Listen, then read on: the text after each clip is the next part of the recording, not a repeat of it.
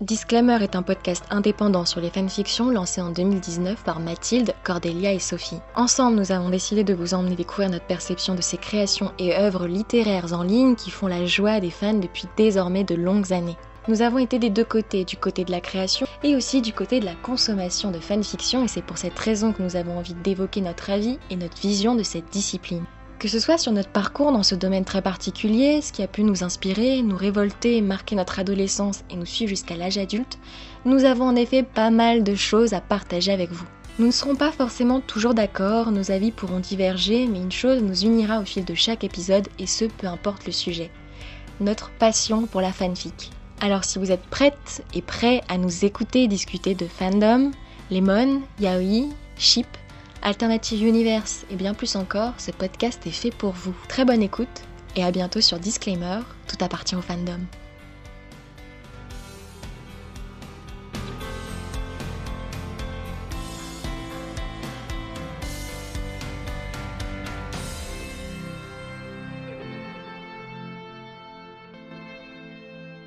Bienvenue sur Disclaimer, notre nouveau podcast dédié à la fanfiction.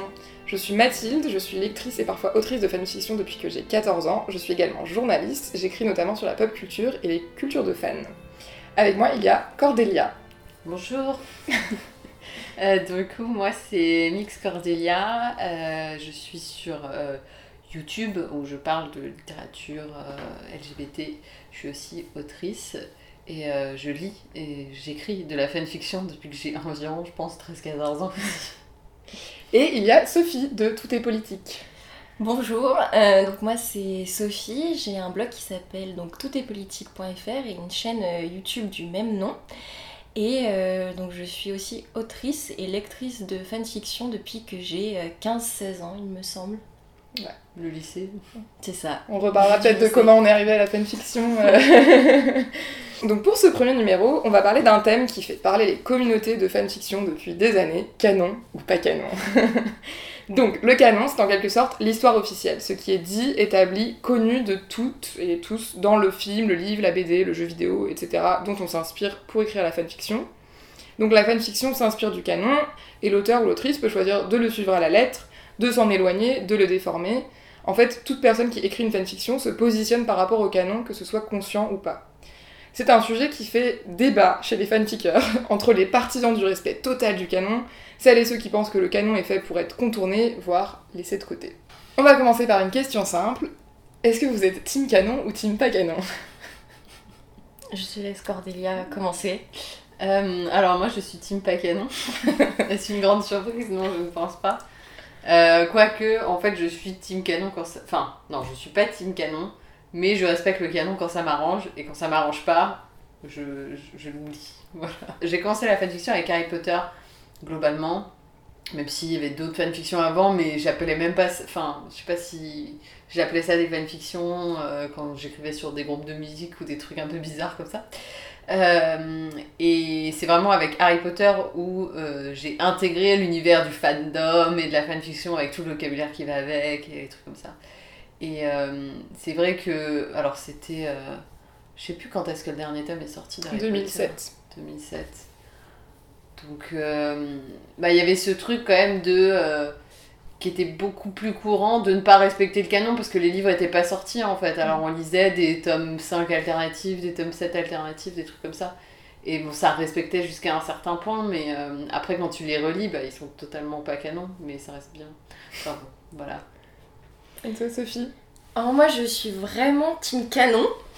Quelle surprise euh, Alors, c'est assez particulier pour le coup. Euh, déjà, donc moi j'ai dit que j'avais commencé à lire des fanfictions, j'avais 15-16 ans, et c'était après que euh, Harry Potter et le prince de sang mêlé soient sortis au cinéma, donc tous les livres étaient déjà sortis et tout. Euh, et, en fait, c'est là où j'ai beaucoup accroché sur le duo euh, Tom Felton et Emma Watson. Euh, je trouvais qu'il y avait une alchimie physique qui c'est bien. Et j'ai commencé à regarder des fan vidéos d'abord. Donc, bah oui, ah. forcément, hein, on fait des montages pour que le regard de Dragon Malfoy croise celui de Hermione Granger, ce qui ne jamais en vrai, mais ben voilà, avec la musique et tout. Et c'est comme ça que j'ai dévié durant l'été et que je me suis retrouvée. Cordelia rigole. et je me suis retrouvée à lire des fanfictions.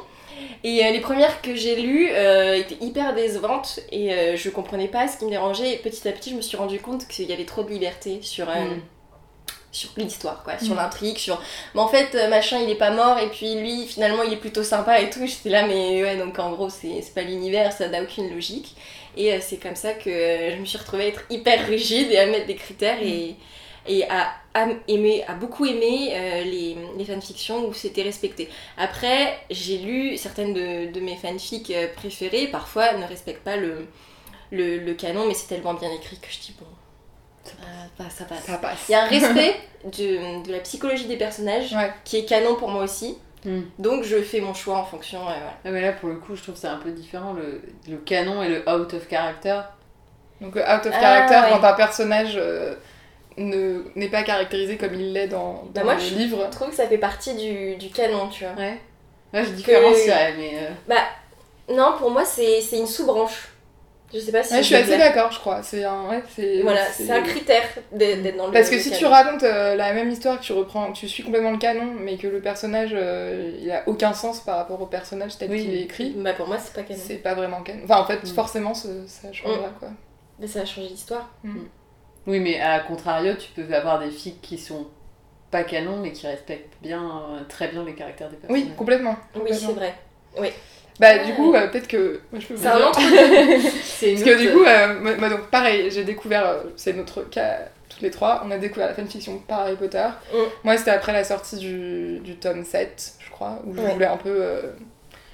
Enfin, je sais pas, il y avait un site que je suis, sur lequel je suivais des news euh, sur l'univers Mm. d'Harry Potter, et il y a deux ans, il y avait une partie euh, fanfiction, et je me suis retrouvée à lire des choses sur. euh, je crois sur la, la nouvelle génération, enfin parce que J.K. Rowling avait déjà dit, leurs enfants s'appelleront comme ça et Ah, tout, et c'était ouais. un gros truc à partir de 2007-2008 Oui. la fanfiction a commencé à s'intéresser aux enfants de- Mm. des héros de Harry Potter.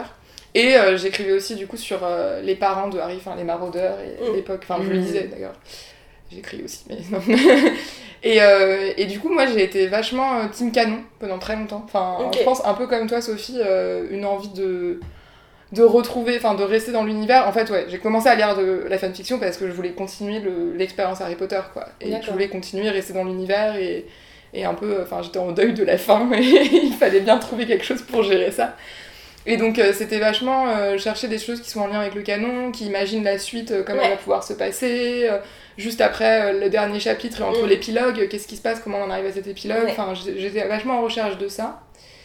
Et euh, j'ai pas mal évolué sur cette question euh, bah, en grandissant, en changeant un peu de centre d'intérêt, et aussi parce que j'avais un besoin de, de représentation plus diversifiée, enfin on en reparlera, Mm. mais...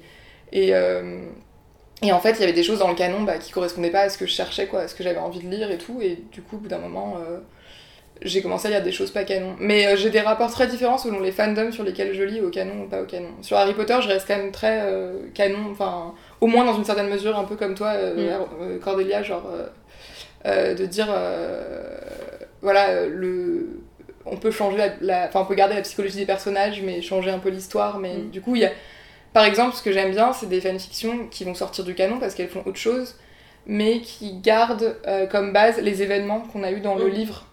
Donc, euh, par exemple, euh, on va avoir euh, Drago et Harry qui se pécho une fois vieux, mais tout ce qu'ils ont vécu enfant n'est pas annulé par le fait que. Enfin, ça, ça m'intéresse en fait, de se dire, en fait, dans ce qui se passe après, là, on peut garder le canon comme base et le, Mhm. le contourner. Et sur d'autres fandoms, parfois, j'en ai mais rien à péter du, du canon, quoi. Enfin, moi, je lis pas mal sur Marvel en ce moment, et du coup, bah. pff, c'est la fête quoi. Enfin, c'est des comics en plus, donc de toute façon les comics c'est un canon qui évolue en permanence, donc tu peux pas, tu peux pas. Enfin voilà, il y a ça aussi. C'est pas pareil quand t'as euh, un livre écrit avec un début, une fin et c'est fini et euh, Et une franchise. Mais- et une franchise qui évolue en perpé, enfin tout le temps quoi. Et donc du coup tu peux pas dire bah ça c'est canon, ça c'est pas canon parce que le canon évolue aussi. Donc euh, voilà, moi je suis team entre les deux. Et t'as d'autres fandoms, toi, justement, ou ce rapport Potter? différent, ouais, ou pas Euh, moi, alors, ça, ça, c'est pas un fandom. Je, je pense pas qu'on, qu'on- que ça, ça- c'est possible d'appeler comme ça. Euh, alors, j'ai lu euh, Harry Potter pendant euh, jusqu'à très récemment, que ça. Et il y a eu. j'ai commencé à shipper dès que la série a commencé dans Good Girls, je sais pas si vous regardez, Non. sur Netflix, euh, Beth et Rio. Et en fait, je me suis fait un max de, de fanfiction sur eux avant de trouver la fanfic idéale. Et après, donc je lis plus aucune Ouais. des autres. tout le reste n'a plus aucun sens. Et sinon, j'ai eu un petit peu aussi euh, Buffy contre les vampires et je lisais beaucoup de Buffy Spike. Et eux, pour le coup, je m'en fichais vachement que ce soit euh, pas canon. Ouais. Euh, C'est-à-dire, mais vraiment, c'est parfois je lisais des fanfics où. euh, Il y a juste les noms des personnages. mais parfois même pas, à part le physique. Il y a rien en fait, Enfin, en fait c'est des acteurs, mais vraiment ils sont dans un autre univers, il y a même pas de fantastique ou quoi. J'en ai lu une, euh, je crois que euh, Buffy c'est une criminelle et lui c'est un flic. euh, un Ah ouais, les, ça, les, enfin, les univers alternatifs, ça c'est un gros truc. Moi aussi, j'en ai lu pas mal. Et euh, j'en avais lu une autre aussi, euh, toujours Buffy Spike, qui m'avait beaucoup marqué. Ça se passait dans les années euh, 50 et genre Buffy, bah, c'est pas du tout la, la nana hyper badass, elle est hyper petite fille modèle et lui bah, il joue le blouson noir, quoi, le mec un peu rebelle à la Louise. Ça n'a rien à voir, mais euh, ça marchait très bien, j'avais beaucoup aimé. Donc euh, oui, c'est vrai que si on sort de... Et je pense que oui, si on sort d'Harry Potter, je suis beaucoup plus souple sur, euh, sur, les, sur les détails des univers, mais c'est parce que juste Harry Potter, j'aime tellement l'univers, je suis tellement Mm. pointilleuse dessus que j'y attache beaucoup d'importance là où ça va pas me faire pareil avec Buffy. Parce que Buffy, c'est pas ça que je recherche, c'est pas l'univers, c'est plus les personnages. Et je- voilà, c'est ce que j'allais dire, je me demande s'il n'y a pas cette différence-là aussi, c'est que quand tu cherches à continuer l'histoire, à rester dans l'univers, peut-être Mm. qu'on peut avoir un rapport plus euh, Mm. euh, puritain, on va dire, au ça. canon, alors que quand euh, en fait tu veux juste voir deux personnages se pécho, euh, Non, mais et vrai que je comme ils l'ont pas fait à l'écran, moi j'ai j'ai pareil sur la série Once Upon a Time, j'ai lu énormément de fanfiction euh, univers Ouais. alternatif, donc rien à voir, mais juste je voulais voir les personnages que j'aime bien, euh, C'est chaud. ouais, globalement. Non, mais oui, pareil, j'ai- pas du tout le même rapport avec les d'autres fandoms que je peux lire. Enfin, je sais pas, moi j'ai lu beaucoup de. Et puis aussi, il y a aussi ce truc sur HP, t'as tellement de fanfics que tu peux faire un peu la fine bouche en Mm, disant ouais. Oh, ça j'aime pas, ça C'est j'aime vrai. pas. Ouais. Euh, quand tu es sur des, des, des fandoms où il y a vachement moins de matière et tout, pour peu que tu dises pas en anglais en plus, t'en Mm. enlèves plein. Bah bon, tu fais un peu avec ce que t'as quoi. Ouais, ouais. Non, mais c'est vrai. Du coup, peut-être que Cordélia, tu voulais euh, Ah oui, faire une petite chronique. euh, Alors, donc euh, ma chronique euh, s'appelle euh, Le canon, c'est un truc d'hétéro. Pour moi, le canon, ça a toujours été un truc d'hétéro. Comme mes camarades, je viens de l'univers de la fanfiction Harry Potter, et les personnages LGBT dans HP, bah y en a pas. Et ne parlez pas de Dumbledore, s'il vous plaît. J'ai fait une vidéo sur Dumbledore d'ailleurs. partie. Ah, C'est vieux, mais bon, je pense que c'est toujours d'actualité. Euh, résultat, si tu veux écrire des histoires, tu peux pas respecter le canon. Alors, ok, tu peux toujours écrire sur PNJ1 et PNJ2, citer deux fois à tout péter dans je ne sais pas quel tome, mais c'est pas forcément ce que tu veux. Si tu veux exploiter les personnages principaux, écrire des histoires qui se passent pendant les livres, bah tu te retrouves forcément à pas suivre le canon. Et c'est la même chose avec plein de fandoms. Si tu veux écrire des histoires gays ou lesbiennes, euh, parce que ça te fait du bien ou parce que tu as besoin, tu peux pas suivre le canon. Ou alors tu te retrouves avec mille fois plus de contraintes que ceux qui écrivent sur du Ron et Hermione après Poudlard. Ça peut être amusant, la contrainte, ça peut être un exercice. Écrire la romance de Seamus et Dean que personne ne voyait, par exemple. Mais ça te bride aussi, alors que t'aurais peut-être besoin de te libérer, justement. Quand je voyais les défenseurs et défenseuses du canon dans HP, comme par hasard, c'était toujours des fans de couples hétéros. Coïncidence? Je ne pense pas. Sophie vient de lever les bras en signe de Ouais, c'est moi Mais c'est marrant. En tant que queer, t'es obligé de te construire ton propre canon dans 95% des fandoms. Tu te contentes des miettes laissées par les autrices et tu worldbuild ton propre univers autour de ça. T'as pas vraiment le choix en fait. Ou alors t'es fan des persos secondaires qui ont suffisamment de trous dans leur storyline pour être exploités correctement. Il y en a plein qui font ça, euh, ça peut être très cool. Pour moi, si tu décris les fanfics qui respectent pas le canon, c'est que t'as un peu rien compris aux enjeux de la fanfiction. Le but de la fanfic, c'est de se réapproprier l'œuvre en la distordant si nécessaire. Le canon, ça te donne une base, ensuite t'en fais ce que tu veux. Et franchement, si je veux lire des histoires canon dans l'univers d'HP par exemple, bah je relis juste Harry Potter. voilà. Bon alors Sophie, qu'est-ce que est-ce que tu veux commencer par réagir à, à cette chronique de Cordélia Mais non, mais ça va être difficile parce que c'est vrai. Enfin, euh, c'est compliqué de- d'aller à l'encontre de ce que tu dis parce que c'est juste vrai. Effectivement, c'est euh, l'un des enjeux de la fanfiction, c'est de se réappro- réapproprier l'œuvre. Et euh, c'est exactement ce que tu fais en distordant certaines choses pour essayer d'a- bah, d'avoir satisfaction en termes de représentation, donc je peux pas aller à l'encontre de ça. C'est juste, moi j'ai j'ai cette chance d'avoir ce confort de. Bah, quand je lis quelque chose, on va faire Ah bah ça, ça peut être canon de manière hyper simple et facile. Donc, euh, même de personnages qui ont pas l'air d'avoir grand chose à voir, en fait, tu peux quand même euh, les écrire. Donc, euh, c'est juste, bah oui, j'ai ce confort-là. euh, Ouais. de, de pouvoir lire des bouquins en me sentant représentée et donc d'écrire en fonction de ça. Donc désolé, il va pas y avoir beaucoup de... Non, non, Des mais c'était pas, forcément pour avoir de la désapprobation. hein. Donc, donc non, non, je- j'entends tout à fait et c'est, vrai. Mm. Donc voilà. En plus, maintenant, Albus Corpus, euh, ils ont fait de la merde. Ouais. ouais, bah du coup, moi, c'est vrai que c'est ce que je disais au début, mais c'est ce qui m'a fait aussi évoluer sur ma position euh, par rapport au canon, quoi. Parce Mm. que bah, j'ai commencé à lire de la fanfiction, euh, je pensais que j'étais hétéro, et puis en fait, il se trouve que non. et il y a eu un moment où j'avais besoin, enfin, j'avais aussi, surtout à, à une période où je me posais beaucoup de questions sur mon identité, sur mon orientation sexuelle et tout, j'avais besoin de trouver dans la fiction, de manière générale, des, des, des choses en fait pour m'identifier, pour me retrouver. Et il se trouve que, en fait, à part les séries télé, la fiction que je consomme le plus, c'est peut-être moins vrai aujourd'hui, mais c'était quand même vrai à une époque, c'était la fanfiction. Donc c'était dans la fanfiction que je cherchais ça. Mm. Et, euh, et je pense que c'est aussi un peu ce qui a fait qu'à un moment je me suis détachée du fandom euh, Harry Potter. Que j'avais ce rapport au canon qui était trop fort chez Harry Potter et donc j'avais du mal à, à lire. euh, J'en suis un peu revenue, mais au début j'avais du mal à lire des, couples, euh, des couples gays ou lesbiens euh, enfin qui correspondaient pas au canon. Ou alors il y en avait pas, enfin il y en avait pas tant que ça. Parce que bon, moi ma passion c'est un peu les personnages secondaires justement, voire tertiaires, les personnages dont on sait pas grand chose, les gens qui sont à l'école avec Harry et qui font leur petite vie à côté et, qu'est-ce qu'ils ont fait du coup pendant tout ce temps-là. Donc il n'y a, a pas des masses de choses, mais il y en a un peu. Et donc j'ai commencé à aller voir sur d'autres fandoms, typiquement le fandom Marvel euh, sur ça, mais c'est une mine d'or. c'est un fandom hyper queer.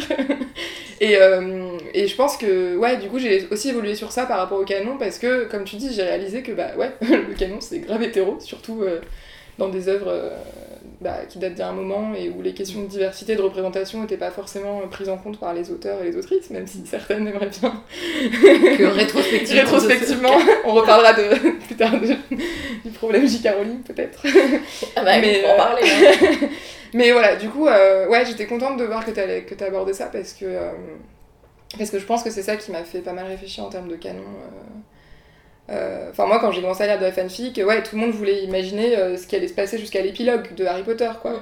Mais donc, dans l'épilogue de Harry Potter, euh, on a Harry qui s'est marié avec Ginny qui a des enfants, Mm. Ron qui s'est marié avec Hermione qui a des enfants, on apprend que Neville est- s'est marié avec Anna, Drago a une femme, Mm. on a plein de beaux couples qui ont des enfants et qui sont parfaits dans l'hétéronormativité parfaite, et du coup, si tu veux un peu autre chose, bah. Tu Bah, ou alors tu fais, tu te retrouves avec. Enfin, moi, il y a eu ça aussi. euh, c'est, euh, tu te retrouves avec beaucoup d'histoires malheureuses en fait. Ouais, Oui. c'est ça. C'est parce que c'est, c'est tout à fait possible d'écrire un, par exemple un Drari ou un Ouais. tout ce que tu veux. Oui, qui se passe euh, entre eux. euh, qui se passe entre eux. Mais euh, mes résultats, euh, bon, tout était bien, bof bof. Ouais, Enfin, c'est ça. Où, euh, où, où tu te retrouves à écrire. Il y a aussi beaucoup de post-épilogues quand même. C'est euh, ça, mais le post-épilogue est plutôt intéressant C'est quand même hyper intéressant. Moi, j'étais à fond post-épilogue et Mhm. tout à un moment. Mais euh, à partir du moment en plus où tu commences à aller un peu plus dans la psychologie des personnages, parce que bon, des, faut dire, euh, il y a. quand j'avais 18 ans et que je lui disais, enfin, je m'en foutais un peu Ouais. de genre la crédibilité et des Mhm. trucs comme ça. Et euh, alors que euh, si maintenant j'écrivais sur un drago euh, gay qui est resté dans le placard pendant 25 ans, eh bah bonjour quoi, enfin Ouais. ce serait pas tout à fait la même. euh, aussi euh, paillettes cœur-cœur quoi. Enfin, Ouais, c'est spécial. Mais euh, du coup, c'est pour ça que je trouve que, quand même, d'avoir des personnages. Enfin, tous les personnages dont on sait pas grand chose finalement. En fait, il y a énormément Mm. de. Dans Harry Potter, prenons Harry Potter, il y, a de la... il y a énormément de romances qui sont instituées, qui sont là. Mais il y a aussi plein de personnages dont on sait pas grand chose. Et euh, je trouve qu'il y a un très bon exemple de ça, c'est euh, les gens qui shippent euh, Sirius et Remus. Et enfin, c'est assez chouette en fait comme ship parce Mm. que en fait ça trouve complètement sa place dans le canon parce que de fait elle n'a rien, enfin J.K. Rowling n'a rien dit là-dessus.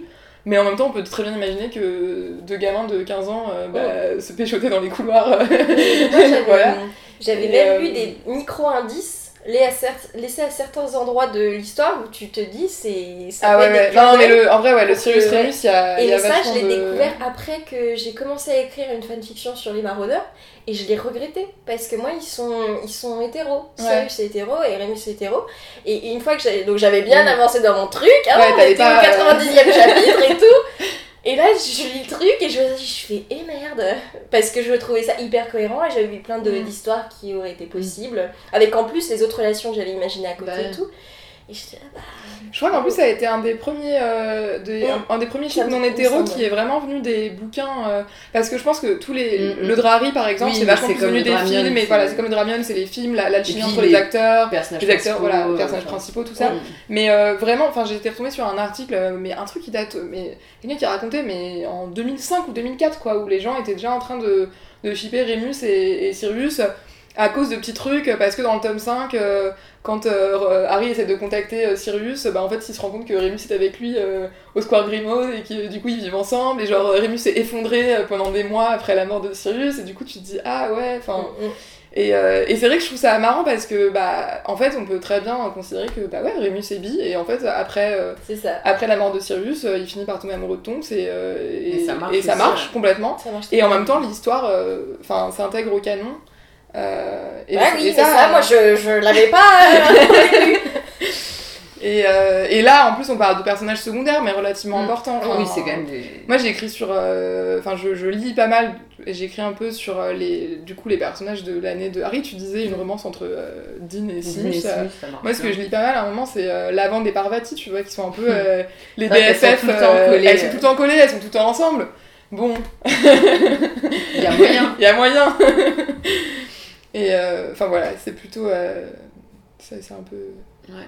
Non, mais ça, oui, je suis d'accord. euh, J'ai beaucoup plus de souplesse pour les personnages secondaires, on fait un peu ce qu'on Ouais. veut et Mm. si ça sort du canon. Moi, il y a une fanfiction que j'aime beaucoup et qui est très peu dans le, dans le canon et, euh, et que j'ai lu parce qu'elle est vraiment très bien écrite et que je trouve que la, la psychologie des personnages principaux utilisés est vraiment bien respectée. Et euh, il y a des personnages secondaires, dont, des personnages inventés aussi. Mm. Et d'habitude, j'ai vraiment beaucoup de mal avec ça, les, les personnages. euh, Quand il y a trop de personnages secondaires inventés qui sortent de, de nulle Mm. part, je Mm. suis là, bon, ok. Et, euh, et c'est dedans où il y a eu un couple que j'avais vraiment euh, adoré et que j'avais commencé à shipper parce que je le trouvais vraiment extra. C'était euh, Luna et euh, Pansy. Ah oui, ouais. Et euh, j'avais trouvé ça mais super et en fait je me suis dit mais je l'aurais sûrement jamais lu et jamais vu si Mm. j'étais restée euh, dans une fanfiction Ouais, hyper euh, Très canon, bah oui. Et je l'avais trouvé super bien parce que même au, euh, niveau du caractère des personnages, c'était la seule chose qui restait un peu. Ah bon, on était à Poudlard et tout, mais c'était vraiment, enfin, c'était pas hyper fidèle. Et, et je trouvais que ça marchait bien en termes de personnalité, quoi. Je me Mm. disais, il y a un truc, mais où tu retrouves un peu la même alchimie qu'un Dramion, tu vois. T'as euh, bah, la, la, Oui, le bah, hyper enfin- salé, et puis l'autre qui est un peu toujours un peu d'un côté de ses pompes et un peu rêveuse, et en fait, bah, ça match et Mm. c'est super touchant. Et ça, j'étais contente de le lire et je- j'avais vraiment conscience que je l'aurais pas lu euh, autrement que dans cette fanfic. euh, Mm. voilà. Et puis, enfin, après, pour être honnête, euh, c'est vrai que j'ai commencé très euh, canon, je m'en bats les couilles euh, complètement. Enfin, j'ai lu des trucs qui n'avaient rien à voir, euh, des, des tomes alternatifs bizarres. euh. Et c'est vrai que aussi après, mais c'est plus sur le du coup euh, euh, in character et out of character Mm. euh, que je, euh, m'attachais vraiment. Mm. Euh, mais aussi parce qu'il y avait aussi une, une volonté un peu différente. De voir quelque chose de différent et de plus proche des personnages et, et effectivement en respectant le canon bah tu arrives à parce que enfin ça fait aussi partie de leur histoire quoi comment ils réagissent c'est aussi euh, Mm. leur passé quoi et, euh, et du coup c'est vrai que j'aime bien les trucs maintenant où ça respecte un peu il y a un moment où euh, enfin souvent c'est le tome 7 ou le tome 6 qui saute quoi euh, et on Oui. prend des libertés Mm. quoi euh, ou à la limite on vire l'épilogue et on prend le truc Ouais, bon, ça, hein. tel qu'il est Mm. Ouais. Enfin bon bref voilà Ouais, non, mais Mm. J'en parle un moment dans ma chronique, mais c'est vrai que le canon, enfin, il y a des moments aussi, tu sais, tu, tu le respectes, mais Mm. jusqu'à un certain tome. c'est ça puis tout Ouais. ça, c'est bien respecté. Par contre, à partir de là, je- Là, je euh, viens. ouais. Et ça, ça m'intéresse, tu vois, j'aime bien. Voir Mm. euh, à partir de tout ce qu'on connaît bien, qu'est-ce que tu fais après. Bah, je trouve que c'est ce que je disais tout à l'heure à Cordelia, c'est qu'il y a hum, la saga euh, Les Moons, euh, Oui. de Gaël qui est euh, enfin moi c'est une de mes Ouais. fanfics préférées euh, donc c'est donc HP. ouais c'est une fanfiction Harry Potter et c'est Gaël qui a pris un nom qui est dans le tome 1 euh, pendant la répartition à un moment il y a quelqu'un qui s'appelle Moon mais on n'a même pas son prénom donc Ouais. même pas je crois que depuis J.K. Rowling a dit que enfin quand elle a sorti la Mm. liste des étudiants elle a dit que c'était un, un garçon mais bon en tout cas Gaël l'auteur l'autrice de cette fanfiction a imaginé que c'était une fille qui s'appelait Mallory Moon et en fait, à partir de là, elle a imaginé donc, toute l'histoire de la famille euh, de, des Moon et tout. Et ce qui est marrant, c'est que euh, donc c'est sur, c'est sur quatre générations. euh, et quasiment toutes les fanfictions suivent complètement le canon. Enfin, elle a vraiment réussi à, raconter l'histoire de ces personnages qui sont tous liés à des personnages qu'on connaît d'Harry Potter et tout, mais en respectant le canon à chaque fois. Et juste sur la fin de, la, de la dernière fanfic de la série, elle a changé, enfin, elle s'est détournée du canon, mais elle a utilisé euh, son propre canon du tome 7 qu'elle avait écrit avant la sortie du tome 7 euh, il y a D'accord. 10 ans. Enfin, je crois qu'elle a utilisé des éléments de ça. Donc c'est assez cool aussi, enfin, de te dire, bah voilà, un peu au bout d'un moment, quand en plus t'en fais depuis longtemps, tu peux aussi euh, Oui, tout ton propre euh, voilà, univers, ton propre univers. Ce qui va nous permettre du coup de parler de la prochaine question qu'on se posait, c'est euh, là on a surtout parlé en tant que lecteur, lectrice, euh, comment euh, on voit ça, le canon en tant qu'autrice de fanfiction. Parce que du coup, on peut moins. Enfin, on, on écrit moins de, de fanfic qu'on en lit. Ouais. Donc, euh, qu'est-ce qui est intéressant du coup euh, pour vous d'écrire euh, Est-ce que c'est justement respecter un peu le canon à la lettre ou pas tout ou enfin voilà quel est le rapport à ça?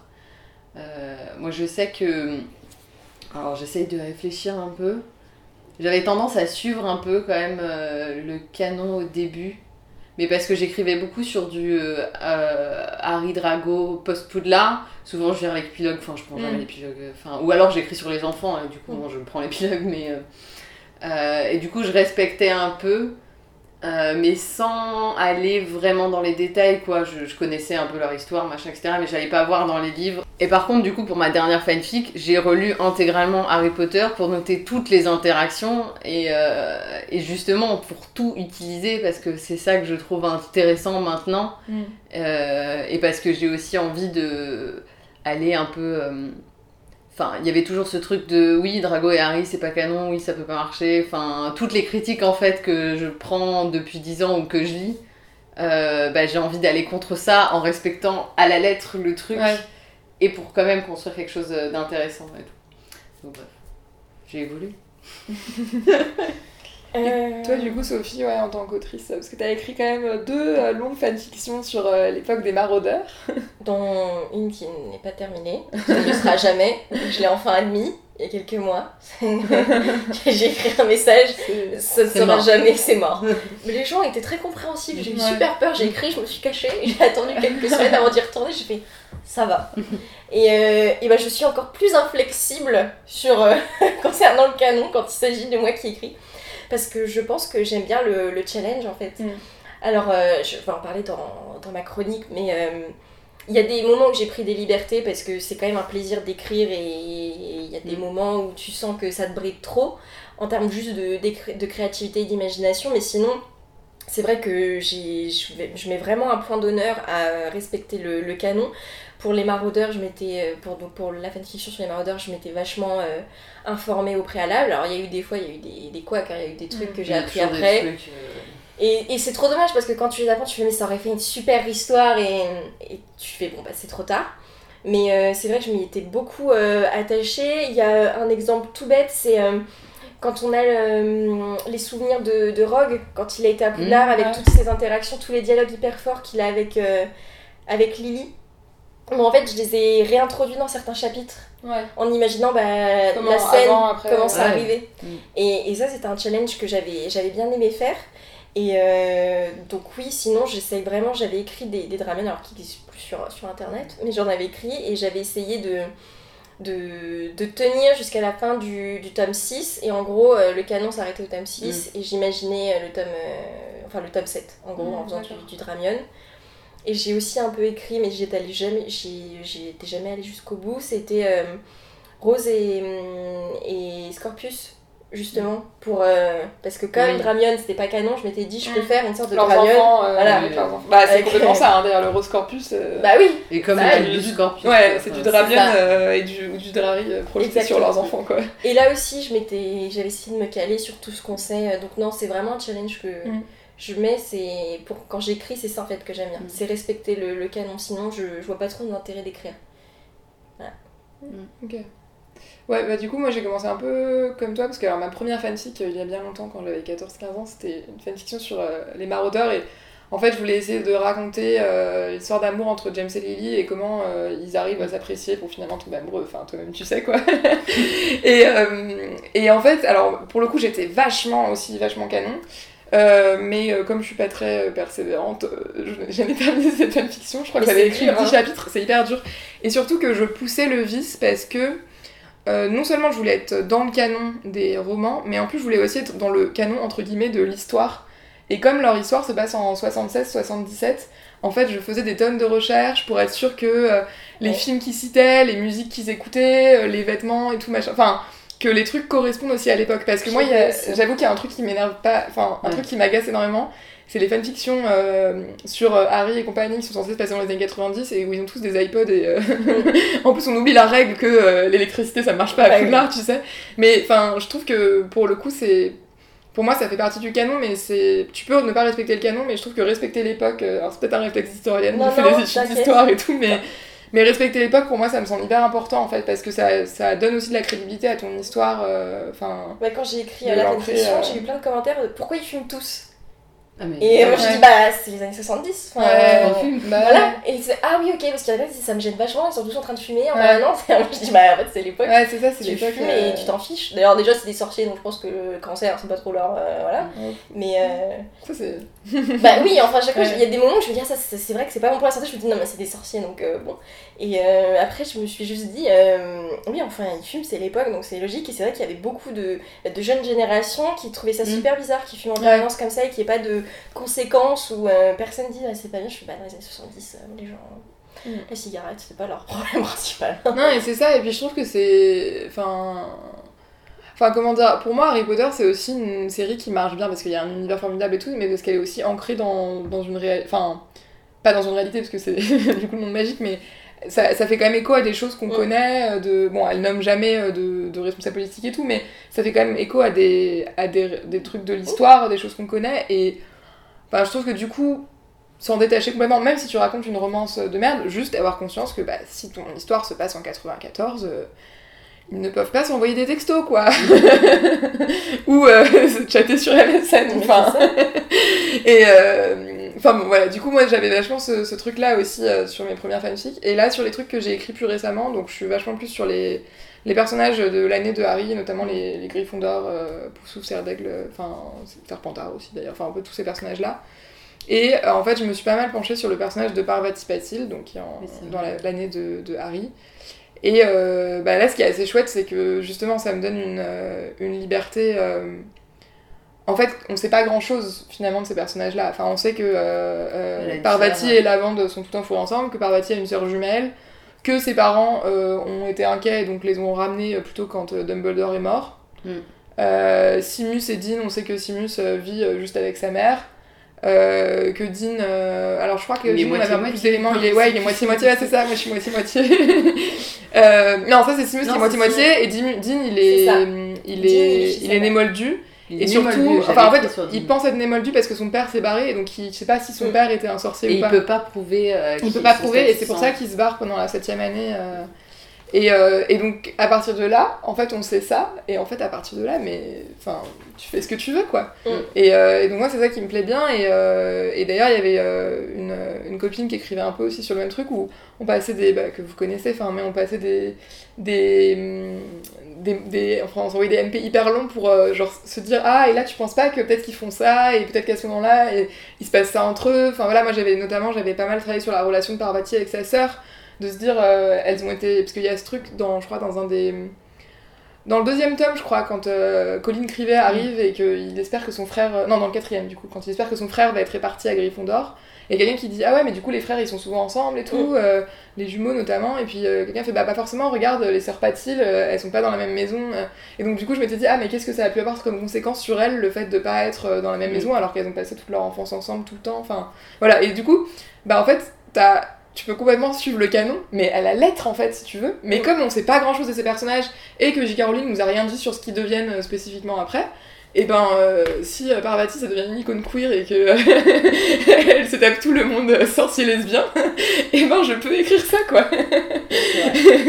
Ou euh, voilà, enfin je peux les faire partir en voyage au bout du monde, euh, leur inventer des métiers dont on sait pas s'ils existent. Enfin il y a ça aussi, c'est le monde sorcier, on en a certains éléments, mais il y a plein de choses qu'on sait pas. Il y a sûrement plein de métiers dans le monde sorcier. Qu'on n'a pas eu euh, l'occasion de, de Mm. connaître quoi. Enfin, Moi, je sais que j'avais aussi beaucoup travaillé là-dessus, sur... mais du coup, j'avais tendance à pas utiliser des personnages secondaires, mais à créer Ouais. mes propres personnages. Oui, Et euh, dans- c'était dans ces trucs-là où je respectais le canon, entre guillemets, parce qu'en fait, je construisais un univers qui était à côté, en fait. Et qui a des liens, et on voyait de temps en temps Harry, et on rencontrait euh, euh, Malfoy, ou enfin des trucs comme ça, mais c'était totalement indépendant, et du coup, là, j'avais carte blanche. Et en même temps, euh, ça, restait, euh, ça restait canon, et, euh, et ouais, il n'y avait pas ce problème Ouais, de genre. ouais, de, il n'y avait pas ces questions-là en fait, Mm. du coup. Et ça, c'était cool. C'était assez libérateur, justement, je trouve, de construire après son propre, son propre univers, euh, ses propres personnages, ses propres familles. et en plus c'était des personnages dans lesquels t'avais infusé des dynamiques, euh, des chips pas canons Oui, que t'aimais bien. fait. Donc euh, c'est du. Drarry, mais pas avec du Pas avec. Drago et Harry quoi. c'est ça qui est beau. Mais du coup, ça permettait aussi de leur faire avoir d'autres his- enfin, d'autres histoires sans tomber dans, dans l'univers alternatif où les parents Mm. de Harry sont en vie ou je Mm. sais pas quoi, etc. Même si j'ai beaucoup aimé les univers alternatifs à un moment. Euh, après, c'est vrai qu'il y avait ce truc de euh, la rigueur dans l'écriture. De... À un moment, tu deviens un peu exigeant aussi Ouais, dans, c'est ça. dans tes fanfics. Tu veux qu'elles soient bien écrites, tu veux que ce soit pas un peu les jambes. euh, T'as envie d'évi- d'éviter les clichés un peu éculés. Ouais, euh, voilà, euh, que ce soit pas trop homophobe, euh, tout en étant. Et là, je parle de slash, que ce soit pas trop dégueulasse en termes de stéréotypes. Mm. Et du coup, tu montes un peu dans tes critères et. euh, ouais. Du coup, euh, je sais pas comment je vais terminer cette phrase, mais. On a compris On a compris ce que l'enjeu. je voulais dire. Mm. Du coup, c'est peut-être l'occasion euh, de parler de headcanon. Euh, Mathilde, t'as fait une, une chronique dessus. Euh, alors, le headcanon, en gros, c'est. Alors, comment tu le définis? Pour moi, c'est euh, le canon du fan en fait. Oui, C'est que ce tu fais ce dans que ta nous tête. on imagine dans nos têtes de la backstory, Mm. de l'histoire, des origines du personnage. Mm, mm. Euh, ouais, bah du coup moi j'avais envie de parler de headcanon et de comment on peut raconter bah, une autre histoire tout en restant dans le canon, un peu ce dont je parlais, en s'appuyant sur des personnages euh, secondaires, voire tertiaires, voire, euh, voire des noms. moi j'ai écrit euh, plein de fanfics et j'avais même imaginé toute sa vie sur euh, Demelza Robbins qui est la poursuiveuse de l'équipe de Quidditch de Gryffondor en sixième année. et c'est génial parce que tu fais ce que tu veux. Et donc j'avais imaginé une vie en m'appuyant sur les quelques mentions qu'il y avait à partir de quelques fanfics que j'avais lus. euh, et, voilà. Et donc le headcanon, c'est ça, c'est qu'est-ce que tu penses que, que ce personnage euh, vit. Et, euh, en fait, c'est d'autant plus intéressant euh, quand le. Je trouve en tant que lectrice aussi. euh, comme j'aime bien lire donc des fanfictions sur des personnages euh, secondaires, l'histoire est d'autant plus intéressante que tu sens que le personnage a été réfléchi. Que c'est pas juste j'ai pris ce personnage qui est mentionné là et tout, mais je lui ai vraiment imaginé toute une histoire. Donc j'ai un headcanon sur ce personnage. Et en fait, ses actions ont euh, euh, une cohérence parce que bah, euh, peut-être que ce personnage a vécu ça plus jeune ou que dans le cas de Harry Potter, ses pouvoirs se sont déclenchés de telle manière, donc euh, du coup il a un peu. euh, ou euh, il a pas connu ses parents, ou c'est un émoldu, ou. Enfin voilà, tous ces personnages dont on sait pas grand chose finalement, et ben on peut développer ce headcanon et imaginer un peu. Enfin voilà, comment, comment, il, comment est ce personnage, quoi, qui, qui il est ou qui elle est. Euh, et en fait, ce que, ce que je trouve euh, assez cool, c'est aussi de pouvoir confronter son propre headcanon avec le headcanon des autres. Donc, comme je disais, j'ai pas mal écrit sur Parvati. Euh, il se trouve que sur le site sur lequel j'écris, il y a une autre autrice qui écrit aussi pas mal sur Parvati. Et on n'a pas exactement les mêmes, euh, les mêmes références. Et ce qui est drôle, c'est qu'on a. en fait, sur Parvati et Padma, donc Padma, la, la sœur jumelle de Parvati, on a un peu inversé ce qu'on imaginait qui leur arrivait. Enfin. parce que moi j'avais écrit tout un truc où, où en fait la, la, Padma, la sœur de Parvati, se, se pliait un peu à ce que leurs parents assez conservateurs attendaient d'elle. et Parvati, elle essayait de se détacher de ça, alors que cette autrice, elle, elle a écrit un peu l'inverse. Et donc c'est drôle aussi de pouvoir confronter nos, idées Enfin voilà, le headcanon de quelqu'un, de parfois voir ton headcanon modifié parce que tu lis de quelqu'un. Enfin, cette, euh, cette amie avec qui euh, je parle souvent de, ces personnages qu'on aime bien, euh, j'ai incorporé à mes propres histoires des choses de son headcanon. Parce que bah, je trouvais que c'était cohérent, que ça marchait bien, et bah ok voilà, enfin c'est pas dans le canon, c'est son canon à elle, mais ça marche dans mon histoire, donc... Et pareil, ça rajoute une contrainte autour de laquelle on peut broder. Euh, ce qui est, euh, et on se rend compte d'ailleurs que certains headcanons prennent tellement d'importance dans des fanfictions qui ont eu beaucoup d'influence euh, que ça en devient des références communes. Enfin voilà, je pense qu'un jour il faudra qu'on se pose la question dans un épisode prochain de la salle de bain des préfets et l'appartement des préfets en chef. Donc il y a ce trope des fanfictions Harry Potter où les deux personnages qu'on espère savoir pécho euh, deviennent préfets en chef et ils ont un appartement juste pour eux, donc qu'ils partagent, ils ne vivent plus dans les dortoirs et ils se pécho dans l'appartement des préfets en chef. Et ça, il y a bien quelqu'un qui a dû inventer ce truc-là parce que c'est mentionné nulle part dans les livres. Mm. Donc il y a quelqu'un qui a dû inventer ce, ce truc-là Quelle est la première personne? Et, euh, et, en fait, c'est devenu un motif, euh, ça fait presque partie du canon pour certains fans parce que t'as des fans qui disent Ah bon, mais ça, ça fait pas partie du canon? Mm. Et en fait, ils sont tellement habitués à lire des fanfics qui reprennent ce motif-là tout le temps euh, que du coup, ça on, en arrive euh, voilà, un truc euh, commun, quoi, des, des références communes. et donc, du coup, je voulais parler d'un exemple assez frappant que je trouve, alors cette fois-ci qui n'est pas du fandom Harry Potter, mais du fandom Marvel. C'est le personnage de Darcy Lewis. Darcy Lewis, c'est un personnage secondaire des films Thor, donc on la voit dans Thor 1 et Thor 2. Et euh, en fait, euh, c'est l'assistante euh, de. Enfin, la stagiaire de Jane Foster, qui est donc l'astrophysicienne que Thor rencontre quand il arrive sur Terre, et Thor tombe amoureux de Jane Foster, et voilà. Et après, il se passe plein de choses. Et donc, Darcy, c'est la stagiaire de Jane Foster. Et clairement, dans les films, elle a un rôle, c'est le comic relief. Elle est là pour faire rire. Donc, toutes ses répliques sont un peu drôles. je sais qu'il y a d'ailleurs beaucoup de gens qui aiment pas trop ce personnage. parce que, bah, en fait, elle est pas très bien écrite, enfin, elle est pas euh, hyper intéressante, mais euh, il se trouve qu'elle est jouée par une actrice, Kate Dennings, qui joue dans Two Broke Girls, qui est euh, une actrice assez chouette et assez populaire. Et en fait, quand j'ai commencé à lire des fanfictions Marvel, j'ai découvert que Darcy Lewis était une star de l'univers des fanfictions Marvel. C'est-à-dire qu'il y a euh, autant de fanfiction sur elle que euh, sur des personnages euh, qui sont vraiment. Bon, peut-être pas que sur Tony Stark ou Captain America, mais disons que sur Bucky Barnes, le meilleur pote de Captain America, qui est quand même un personnage important, je pense qu'il y a facilement autant de fanfiction sur Darcy Lewis que lui. Et parce que c'est un personnage que les fans se sont appropriés, je pense, parce que aussi c'est. Les, les, premières phases du, du MCU, enfin donc l'univers Marvel au cinéma, donc là je parle vraiment de ça, du l'univers Marvel au cinéma, c'était quand même très masculin. Euh, très euh, les mecs blancs baraqués qui sauvent le monde, quoi. et les personnages féminins, il y, en avait, y en a eu des badass tout de suite, mais soit elles étaient astrophysiciennes, guerrières de l'espace ou PDG d'une grande entreprise, quoi. Et je pense qu'il manquait à toutes les filles qui écrivent des fanfictions Marvel des personnages auxquels on pouvait s'identifier. Parce que dans Harry Potter, en fait, les personnages, ils ont des mm. pouvoirs magiques, mais à part ça, c'est des personnages comme nous quand t'as écrit sur des super-héros, t'as besoin de quelqu'un qui te permet. Euh, et du coup, je pense que Darcy Lewis, c'est devenu une porte d'entrée dans l'univers pour beaucoup de, fans. Et ce qui est drôle, c'est qu'il euh, y a tout un espèce de canon commun qui s'est formé autour d'elle.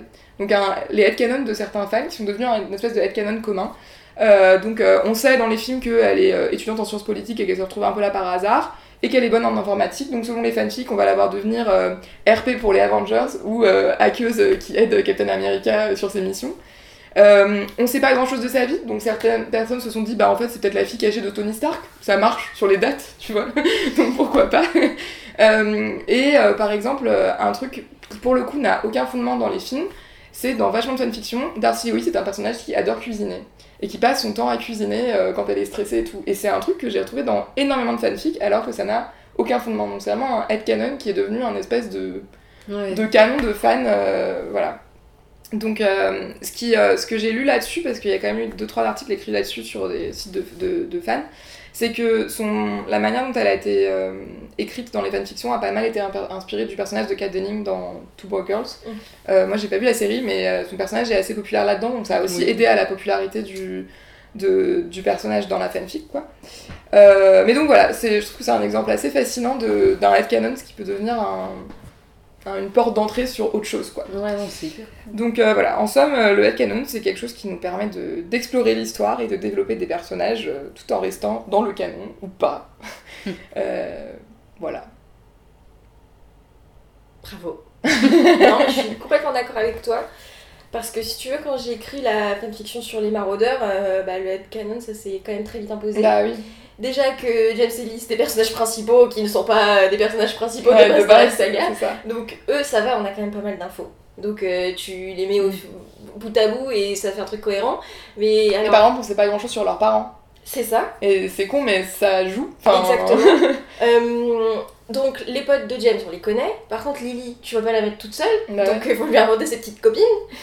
Donc moi, il y a un moment, j'ai j'ai fait un truc tout simple. J'ai pris euh, le passage, je crois que c'est dans Harry Potter 5, oui c'est dans Harry Potter 5, où Sirius tient une photo de tous les membres de l'Ordre du Phénix. Et donc où il y a euh, beaucoup de gens qui avaient l'âge de James euh, et Lily, donc durant le premier Ordre du Mm. Phénix. Et il lui dit, bah il y a Marlène. McKinnon, elle, elle est morte à tel moment et elle s'entendait Mm. très bien avec machin. Euh, eux deux, ils étaient très proches de, de ton Mm. père, enfin... Voilà, juste les, tous les petits trucs où bah eux ils sont morts et euh, on a enfin on a retrouvé que des morceaux d'eux quoi. Que ça. Mm. j'ai noté tous les noms en disant bon alors eux ils avaient à peu près le même âge que James et Lily donc ils sont de la même génération. Ils avaient les mêmes idéaux. Bon ils, meurent à peu près potes. voilà Il y a moyen. Ils se retrouvent qu'ils dans l'ordre. donc bah on va prendre deux trois meufs. Les potes de Lily. Voilà. Et à partir de là on a le quatuor du côté de Lily. Et euh, donc euh, ça se ça collait au canon mais après euh, enfin tu brodes quoi Ouais. c'est tellement large qu'en fait tu peux faire ce que tu Mais veux ce qui est drôle, c'est que sur les potes de Lily, euh, t'es pas la seule à l'avoir fait, quoi. Enfin, Ouais. les fanfics où on revoit euh, Alice amie avec Marlène McKinnon, euh, Lily amie avec Marlène McKinnon, ou, Mm. ou avec Dorcas, Alice, donc, enfin, euh, Dorcas ou Alice ou quoi. C'est vachement courant parce que je pense que les gens se sont dit, ok, donc c'est qui ces potes, quoi? c'est ça, c'est totalement ça. Moi, ce qui m'avait aussi beaucoup aidé euh, à trouver une solution pour ça, en gros, il y a quelque chose que je fais beaucoup avant de commencer à écrire une fanfiction, c'est euh, aller sur Tumblr, Tumblr et chercher euh, les Dreamcast. Donc, en gros, quel, acteur on imagine pour tel personnage. Et euh, ça m'avait beaucoup aidé à voir à peu près comment les gens imaginaient physiquement James Lily. Et j'étais vachement d'accord avec le choix des personnages. Et ils avaient Aaron imaginé... Johnson. Aaron et, Johnson euh, et, et Karen Gillan. Karen. Voilà. Nous-mêmes on sait, Voilà. les vrais. Bonjour. Donc Aaron Johnson et Karen Gillan, qui d'ailleurs sont des acteurs de l'univers Marvel également. Et euh, donc il y a plein de fan vidéo avec eux, Oui. je fais un montage. Par contre, là tu sens qu'il y a une nouvelle génération d'ados qui sont pas du tout d'accord avec ce choix. Ouais, qui les connaissent pas en fait, qui les ont pas vus dans leur film. Et donc euh, ils te prennent d'autres gens et je suis là, mais c'est qui mais, mais non Et ça a genre euh, 50 000 vues et tout sur YouTube et je suis, mais je suis pas du tout d'accord. mais donc voilà, faut faire, faut faire avec, hein. c'est c'est les nouveaux ados qui Ça y est, imaginent. on est vieilles. Hein. Mais On est des vieilles de la fanfiction. Et, et donc, quand j'étais sur Tumblr, bah, j'avais pu voir euh, d'autres. euh, bah, en gros, Marlène McKinnon, euh, quels Ouais. gens ils imaginaient. Et sur le coup, je me dis, mais c'est vrai que oui, tu peux trop imaginer que c'est la même génération, enfin, le, le même Ouais, le euh, même, groupe de, de personnes d'entourage. Et donc, c'est comme ça aussi que j'avais pu imaginer les, les gens dans ma tête et donc bien voir des interactions possibles. Et je me dis, ok, je la rajoute à ma fanfic. On est plein à le faire parce qu'il y a un moment sur cette euh, période-là, des années 70, euh, les noms en vrai ils sont quand même vite limités. Ouais, c'est ça. Après, du côté des Serpentards, tu peux faire tous les parents, quoi. Tu peux grave, Bad Boys, tu les mets tous notes à la suite, et puis voilà. Et il y a ce truc aussi de, euh, de, de- dans le headcanon, notamment chez les Serpentards, euh, de faire euh, que Zabini c'est le meilleur ami de Drago, Ouais. euh, que Théodore Note c'est un peu un électron libre euh, qui travaille tout le temps à un moment donné, on Ouais. ne sait quel camp. Mais du coup, là, c'est c'est- ce qui est marrant, c'est que du coup, le headcanon devient du fanon, donc Ouais. du un headcanon commun à tous les fans, quoi. c'est ça. C'est ça. Et c'est des motifs qu'on retrouve. euh, Je pense qu'il y a des choses, c'est avec le nom. Tu vois, Théodore Note, le mec s'appelle Théodore, Hmm. c'est un nom hyper bourgeois, ou. Enfin, tu. Et il Ouais. est père de. Enfin, son, son, son, son père est de mange-mort. Son crois. père est mange- C'est mange-mort, ça, ouais. donc tu te dis, il vient d'une grande famille, Mm. ou en tout cas c'est des sang purs. Donc tout de suite dans ta tête, tu te fais le truc. Mm. Et, euh, et il est méchant, donc t'imagines un brin ténébreux, parce que le, le, le méchant blond est pris par Drago. donc au final, enfin, tout le monde Ouais, ça, retrouve. retrouves. Il y a des euh, trucs où tout le monde se retrouve parce que c'est l'évidence même quoi. Le mec s'appelle Théodore et on sait que bah, les noms sont pas forcément choisis au hasard. Quoi. Drago, euh, on, bah oui, euh, Mm. voilà. Donc Théodore, si on l'a appelé comme ça, c'est parce qu'il a un petit côté un peu élitiste, tu vois. Donc ça, ça le fait. Et donc je pense qu'il y a des trucs aussi où on se rejoint parce que les quelques micro-infos que bah, ça te permet d'avoir une idée de la personne euh, hyper euh, facilement. Bah, il y a aussi euh, Charlie qui est asexuel, euh, souvent. Mm, t'as- Enfin, bon, c'était pas au début, euh, Ouais, c'est etc. récent, mais, ça, mais récemment, tu vois quand même beaucoup de Charlie Ace euh, qui est, fan de ces dragons et qui ne veut Mm. rien d'autre. Parce que J.K. Rowling avait dit, euh, quand on lui a demandé bah, Oui, si elle a fait non, lui il aime ses dragons. ça a créé un truc. Des trucs comme ça, euh, ouais, qui finissent par, euh, par être tellement ancrés dans la culture fan Ouais. que tu sais même plus si c'était vraiment dans les bouquins Mm. ou, euh, ou si Ou si c'était ouais, ça ou s'est vraiment passé dans les enfin Moi, je réalise parfois que j'ai des perceptions. Quand je parle d'Harry Potter avec mes Ouais. potes qui font pas de fanfiction, on se rend compte qu'on a des perceptions des personnages ou euh, de. Qui sont complètement différentes en fait. Parce que du coup, je les, je les ai réa- Enfin, je me suis réapproprié les personnages à force de lire des fanfictions, d'en écrire un peu, d'avoir ces conversations de... avec d'autres euh, auteurs et lecteurs. Et mes potes qui eux sont restés au bouquin ou au film, enfin bah en Mm. fait euh, on n'a pas exactement le, la, même, euh, la même perception euh, des choses quoi. Et puis il y avait ce truc, enfin t'en as parlé un peu dans ta chronique, euh, qui m'a marqué de genre connecter les headcanons entre, Ouais. entre, entre fans, entre auteurs de Ouais, ça c'est génial. Et euh, alors bon, moi je l'ai beaucoup fait aussi parce que j'ai fait du RPG, donc, euh, donc du jeu de rôle euh, sur forum, où chacun a son personnage et du coup tu l'intègres, donc souvent c'était à Poudlard, machin, Ouais. dans je ne sais quel contexte. Et du coup ça aide aussi à l'interaction. Mais je sais que j'avais des personnages que... et, et des familles où moi j'en exploitais un et j'avais une amie qui exploitait son cousin Germain et qui faisait ses propres fanfictions et du coup je lisais ce qu'elle écrivait pour ensuite l'intégrer Mm. dans mon truc ou euh, telle euh, une autre amie aussi qui écrivait bien avant euh, sur la famille Black et c'était je sais plus c'était un ou deux siècles avant Ouais. et du coup comme moi c'était une vieille famille de sang pur et ben on avait j'avais remonté son arbre généalogique pour lui trouver des personnages et pour lui enfiler pour sa fanfic et bref et du coup tout ça en c'est ça, et tu crée un univers commun, un univers partagé quoi. ouais et ça c'est vachement cool à faire Mm. C'est hyper motivant Ouais. Ça a l'air ça a l'air hyper ardu quand même. Mais ouais, du coup, le coup des univers partagés, c'est c'est assez cool. Et euh, bah, je pense que du coup, on peut peut-être enchaîner sur la question suivante euh, qui. euh, euh, en fait, quand on a un univers étendu, dans le cas de Harry Potter par Mm. exemple, où euh, il y a des spin-offs, euh, des livres, euh, des films qui ne sont pas adaptés des livres, des livres qui ne sont pas des romans, euh, et surtout, on a une autrice qui rajoute des détails tout le temps, tout le temps, depuis 15 ans, à son histoire.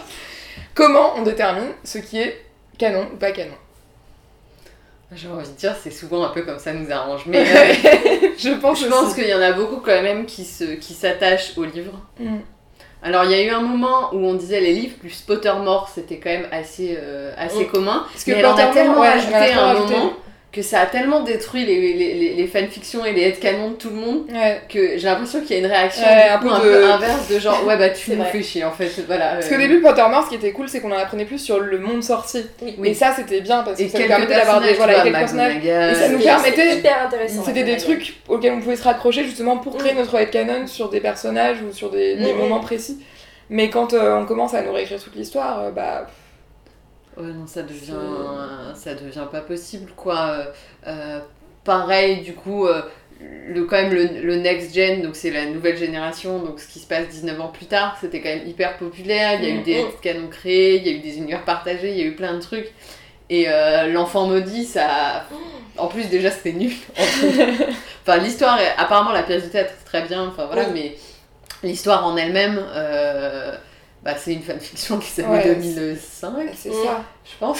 On a l'impression qu'il y a tous les éléments des fanfictions euh, C'est ça. avant tome 6 ou avant tome 7 qui sont revenus dans, dans le, dans le bouquin, quoi. C'est. Et je pense que ce truc-là, ça a un peu quand même. euh, Et en plus, après, derrière les animaux fantastiques, et voilà que Nagini est une femme asiatique, et voilà que je sais pas quoi. euh, Ouais. Donc moi, à titre personnel, j'ai décidé que mon canon, euh, c'était euh, les 7 tomes, le l'épilogue quand ça m'arrange. Euh, mais pas l'enfant maudit. Enfin, mais je dis ça et en même temps j'ai eu du mal à écrire des choses qui se passaient euh, dans 19 ans après depuis, Ouais. que- depuis que j'ai lu l'enfant maudit parce que du coup ça, ça s'éloigne, enfin ça interagit et mon, mon instinct qui est de, de retenir le canon. euh. Après je pense qu'on peut retenir des éléments, par exemple dans l'enfant maudit j'aime bien ce truc de euh, la relation un peu conflictuelle, un peu compliquée entre Harry et Albus Mhm. qui se comprennent pas. Ça je- j'ai trouvé que c'était un truc hyper intéressant de, de la pièce. Donc je pense qu'on peut complètement réutiliser ça. Mais ça euh, existait sans, déjà euh, avant, tu vois. ça existait déjà avant en fait, voilà, mais Mm. du coup il y a Mm. plus, enfin il y a une meilleure Mm. base, euh, enfin t'as, t'as plus de- d'éléments quoi. Euh, et euh, les animaux fantastiques, euh, le, le premier film, euh, je le voyais bien rester dans le canon, le deuxième, euh, Le deuxième est une catastrophe. c'est une catastrophe donc je suis pas sûre. Mais Une bon. catastrophe d'ordre temporel.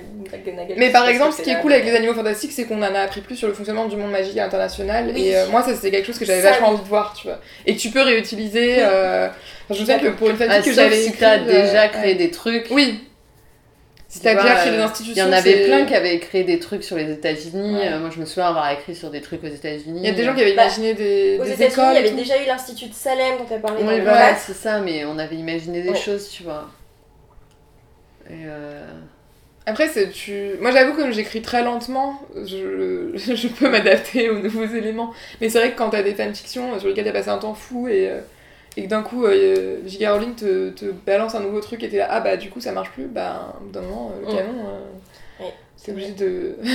de mettre de côté quoi. Non, et puis même, euh, enfin, on l'a du coup, on dévie énormément sur Harry Potter, mais c'est cool quand même. Euh, Il y a ce truc aussi que son univers devient aussi bancal en fait. Il y a... Il y a des. Parce y que a ce des qui, choses, a ce qui est intéressant dans le canon aussi, c'est de respecter un truc qui tient la route à la Ouais. base pour ensuite construire greffer propre château, tu vois, et que ça tienne. Mm. Et quand on arrive sur des incohérences temporelles pas possibles ou, Mm. ou des trucs qui sont retirés et finalement que machin et tout, du coup, t'es. Ça... Enfin, en Mm. fait, ça perd de l'intérêt parce que. Enfin, Mais oui, c'est c'est too much. Après, ce qui est drôle, c'est que euh, du coup, moi à un moment, je lisais pas mal sur, les, sur des séries télé que je regardais. Souvent, j'avais Mm. envie, euh, bah, quand t'attends euh, entre deux saisons, euh, Ouais. la fanfiction est bien sympa. Tu crois que je regarde Mais- des. tu crois que je lis des fanfics sur Good Girls Pourquoi Mais, euh, mais du coup, euh, pour le coup, avec les séries, par exemple, on a un canon qui évolue en, per- enfin, en permanence. Euh, en fait, euh, ce que tu peux écrire qui sera dans le canon euh, après la saison 2 euh, le sera plus forcément, même après le premier épisode de la saison 3, quoi. Mm. Et donc, ça, c'est aussi un. C'est aussi pour ça que le rapport est plus souple sur Mm. des univers. quand t'as voilà, trois livres, ou bon, sept dans Mm. le cas d'Harry Potter, mais prenons, je sais pas, une trilogie, prenons à la croisée des mondes, tu vois. Mm. T'as trois livres, bon non, parce que du coup il en rajoute, mais t'as trois livres qui posent un univers avec un début, une fin, et en fait t'as tout de suite des éléments auxquels te raccrocher et euh, te servir ou pas du canon de la manière que tu veux, mais quand l'univers évolue en permanence, soit parce que l'autrice euh, ne sait pas s'arrêter, soit parce que euh, c'est une série, un univers de film où il y a un nouveau chacun, ben au bout d'un moment tu peux pas rester euh, dans le canon tout le temps quoi, parce que, parce que le canon bouge. Mm. Et euh, ce qui est drôle, c'est que par exemple, sur, euh, je disais, je, je lisais des, des fanfictions sur Once Upon a Time, et il y avait un, un, un ship euh, qui était vraiment un OTP, donc Mm. un, un couple imaginé par les fans, qui était ultra populaire, qui était Captain Crochet et Emma Swan, qui était l'héroïne de la série. Et en fait, dans la saison 3, ce ship est devenu canon. Et euh, donc du coup, les, les fanfictions ont aussi changé de, de tête, quoi, parce Mm. que euh, avant, les, les fans imaginaient comment ils allaient se mettre ensemble, et là, c'était bah, comment leur relation se continue, ou enfin, Mm. comment elle se joue. Et je trouve ça marrant avec les séries, du coup, la, la fanfiction des séries, c'est ça évolue. Mais moi, je plus. suis beaucoup plus laxiste en termes de canon Ouais. sur une série parce que ou un film parce que je trouve qu'il n'y a pas autant de détails que tu auras dans un livre. oui. Oui. Un livre t'offre plus euh, de, de, De noms, détails, ouais, de lieux, de, de détails sur le fonctionnement parce qu'il a ce, cette possibilité euh, bah, par l'écrit. Donc pour moi, c'est normal d'être plus, euh, plus flexible. Mm. Je vais pas les me- mettre les mêmes, euh, les mêmes attentes. Quand je, quand je, par exemple, je m'intéresse au canon de- d'Harry Potter, moi, c'est les bouquins. C'est les films, parfois, quand il y a des certaines euh, Des choses scènes, qui euh, dévient Ouais, un peu. scènes, Je euh, prends ce qui m'arrange. Il y a quoi d'autre? Euh, Il y a euh, certains documentaires de J.K. Rowling quand elle n'est pas encore en Ouais. libre, où elle a dit des trucs, par exemple quand elle sur fait l'arbre généalogique des enfants. et tout, ouais. Et Oui. c'est génial, merci pour toutes T'es ces là. infos. Merci. voilà, j'en demandais pas tant. Il y a ça. Les animaux fantastiques, c'est mort, je l'ai jamais utilisé. Euh, maudit, je l'ai même pas lu. Donc, ça, j'ai dit jamais, ça ne fera partie de, de mon Ouais. canon, tu vois. Mais donc, j'ai toutes ces informations écrites. Tu vois, même l'arbre généalogique, je l'aime bien et parce qu'elle l'a fait, tu vois. Donc, tu vois son travail et je le trouve hyper intéressant. Mais quand je suis sur un film ou une série, je suis pas du tout dans ce même genre de choses. Mm. Je suis beaucoup plus sur l'alchimie des Ouais, personnages. personnes- plus sur les personnages en fait. Et sur les scènes, comment Ouais. elles viennent. Bah, Comment, justement, euh, un rythme cadencé. La avec, euh, dynamique, voilà. euh, ouais. C'est ça. Et euh, mais il y a peut-être aussi ce truc de Harry Potter, de on a tellement. Euh, Il y a eu un moment quand même où il n'y a rien eu. Ouais, il y a eu une longue période où il y a eu rien une, eu. Pas lui une attendre. longue personne, une longue période quand même où elle a, elle a rien fait, où elle donnait des petites infos, Mm. des Et trucs. puis elle euh, écrivait ses autres bouquins, enfin, elle Voilà, était et, et du coup ça a laissé le temps aussi au fandom de vraiment euh, quoi. Ah, mais ça a été la période où le fandom a c'était été le, plus... le truc ouais. le plus et, et tout d'un coup, après coup, alors que c'était pas prévu, rajoute, enfin, euh, rajouter des choses et... Enfin, je pense que c'est pas pareil que quand une série, enfin, tu sais qu'il y aura la saison d'après, tu vois. Ouais, oui, alors oui. qu'on avait l'impression que c'était quand même... Ouais, Enfin, que c'était terminé un- quoi. ouais. c'était terminé et que ça pouvait être exploité comme ça. Mais euh, je pense que enfin, ça doit être un peu le cas sur d'autres fandoms. Enfin, je sais que le fandom Star Wars a été euh, énormément... euh, Alors Star Wars c'est encore plus compliqué parce Ouais. qu'il y a les films, Et puis il y a l'univers étendu. il y a le préquel, il y a l'univers étendu qui depuis le rachat par Disney, depuis qu'il y a les suites, l'univers étendu a été annulé. Donc Ouais, l'univers étendu est devenu lui-même une fanfiction. Donc l'univers étendu c'était les romans et les bandes dessinées qui avaient été écrites euh, ça, et ça autour de l'univers de Star Wars qui étaient approuvés. enfin. Euh, Il y a des romans hyper cool d'ailleurs, Mm. mais tout ça a été, euh, du coup, ça ne fait plus partie du canon de Star Wars maintenant. Mais parce que euh, Disney a racheté Lucasfilm et a décidé, ça c'est plus dans le canon. Donc il y a ça aussi. Enfin, je pense que on, on parle beaucoup de J.K. Rowling qui en rajoute, Mm. en rajoute trop et tout, mais je pense qu'il faut aussi remettre ça dans son contexte actuel où aujourd'hui on a quand même. Par l'influence des films de super-héros et euh, de l'univers des comics qui, genre, qui a infusé tous les domaines de la pop culture, on se retrouve avec euh, plein d'œuvres pop culturelles qui sont euh, à base d'univers étendus, de- d'univers partagés. euh, Tu fais se croiser des personnages qui vivent leurs histoires indépendamment, qui se recroisent, machin. Enfin, en fait, ce que nous on fait dans la fanfiction depuis, euh, depuis le début, quoi, mais qui là devient euh, en fait une chose. euh, Enfin, c'est la, limite la norme en tout cas à Hollywood et enfin même dans les jeux vidéo. euh, dans- Enfin, il y a énormément de, de médiums dans lequel, euh, de médias dans lesquels euh, le fait d'avoir un univers partagé, ça devient euh, un peu le truc de base, quoi. Mm, mm. Et euh, toutes les séries qui ont des liens entre elles, enfin ça se fait de plus en plus aussi. Donc forcément, ça, je pense que ça bouleverse aussi les limites de ce qu'on appelait canon euh, il y a 10 ans, quoi. Parce Mm. que euh, il y a 10 ans, le canon, euh, ouais, c'était les bouquins qui avaient été écrits. Enfin, quand t'as Peter Jackson qui fait le Hobbit, qui adapte le Hobbit en 3 épisodes et qui rajoute plein de trucs, enfin, il fait de la fanfiction, hein. C'est vrai. Et moi, je vous pose cette question parce que je me suis, je me la pose souvent. À votre avis, pourquoi J.K. Rowling fait ça? Pourquoi est-ce qu'elle rajoute toujours des choses? Alors, je me suis, j'ai deux théories. Soit c'est parce qu'elle pense vraiment faire plaisir aux fans en donnant, ou soit elle est incapable de lâcher euh, son bébé et de se dire en fait maintenant ça appartient. euh, Ouais, lâcher son œuvre. je pense que c'est un peu les deux. C'est les deux? Je pense que c'est un peu. Parce que euh, le truc de faire plaisir aux fans, c'est vrai que pendant très longtemps, il y avait ce, cette, euh, ce truc de chaque année, le 31 juillet, Ouais. pour l'anniversaire de Harry, elle Mm. donnait un élément, machin, et c'est vrai que c'était un truc qu'on attendait et qu'on aimait bien, quoi. Et les premiers trucs, euh, comme tu Mm. dis, les documentaires où elle nous a donné juste après la sortie du tome 7, euh, on était trop contents. Enfin, Potter Mm. mort, c'était vachement bien.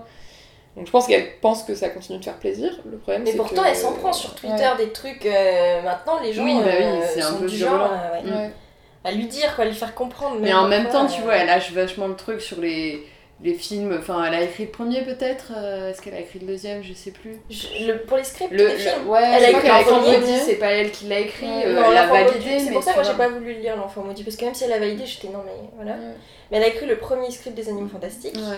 Le deuxième scénario, je sais pas si elle l'a écrit. Je crois qu'elle a été consultante peut-être, mais, D'accord. mais enfin en tout cas elle a participé au truc, ça c'est sûr, mais Mhm. euh, ouais, elle est peut-être pas Parce scénariste. qu'elle a plus la main non plus totalement sur son univers, tu vois. Vrai. Je sais pas. Mais tu vois, euh, ouais.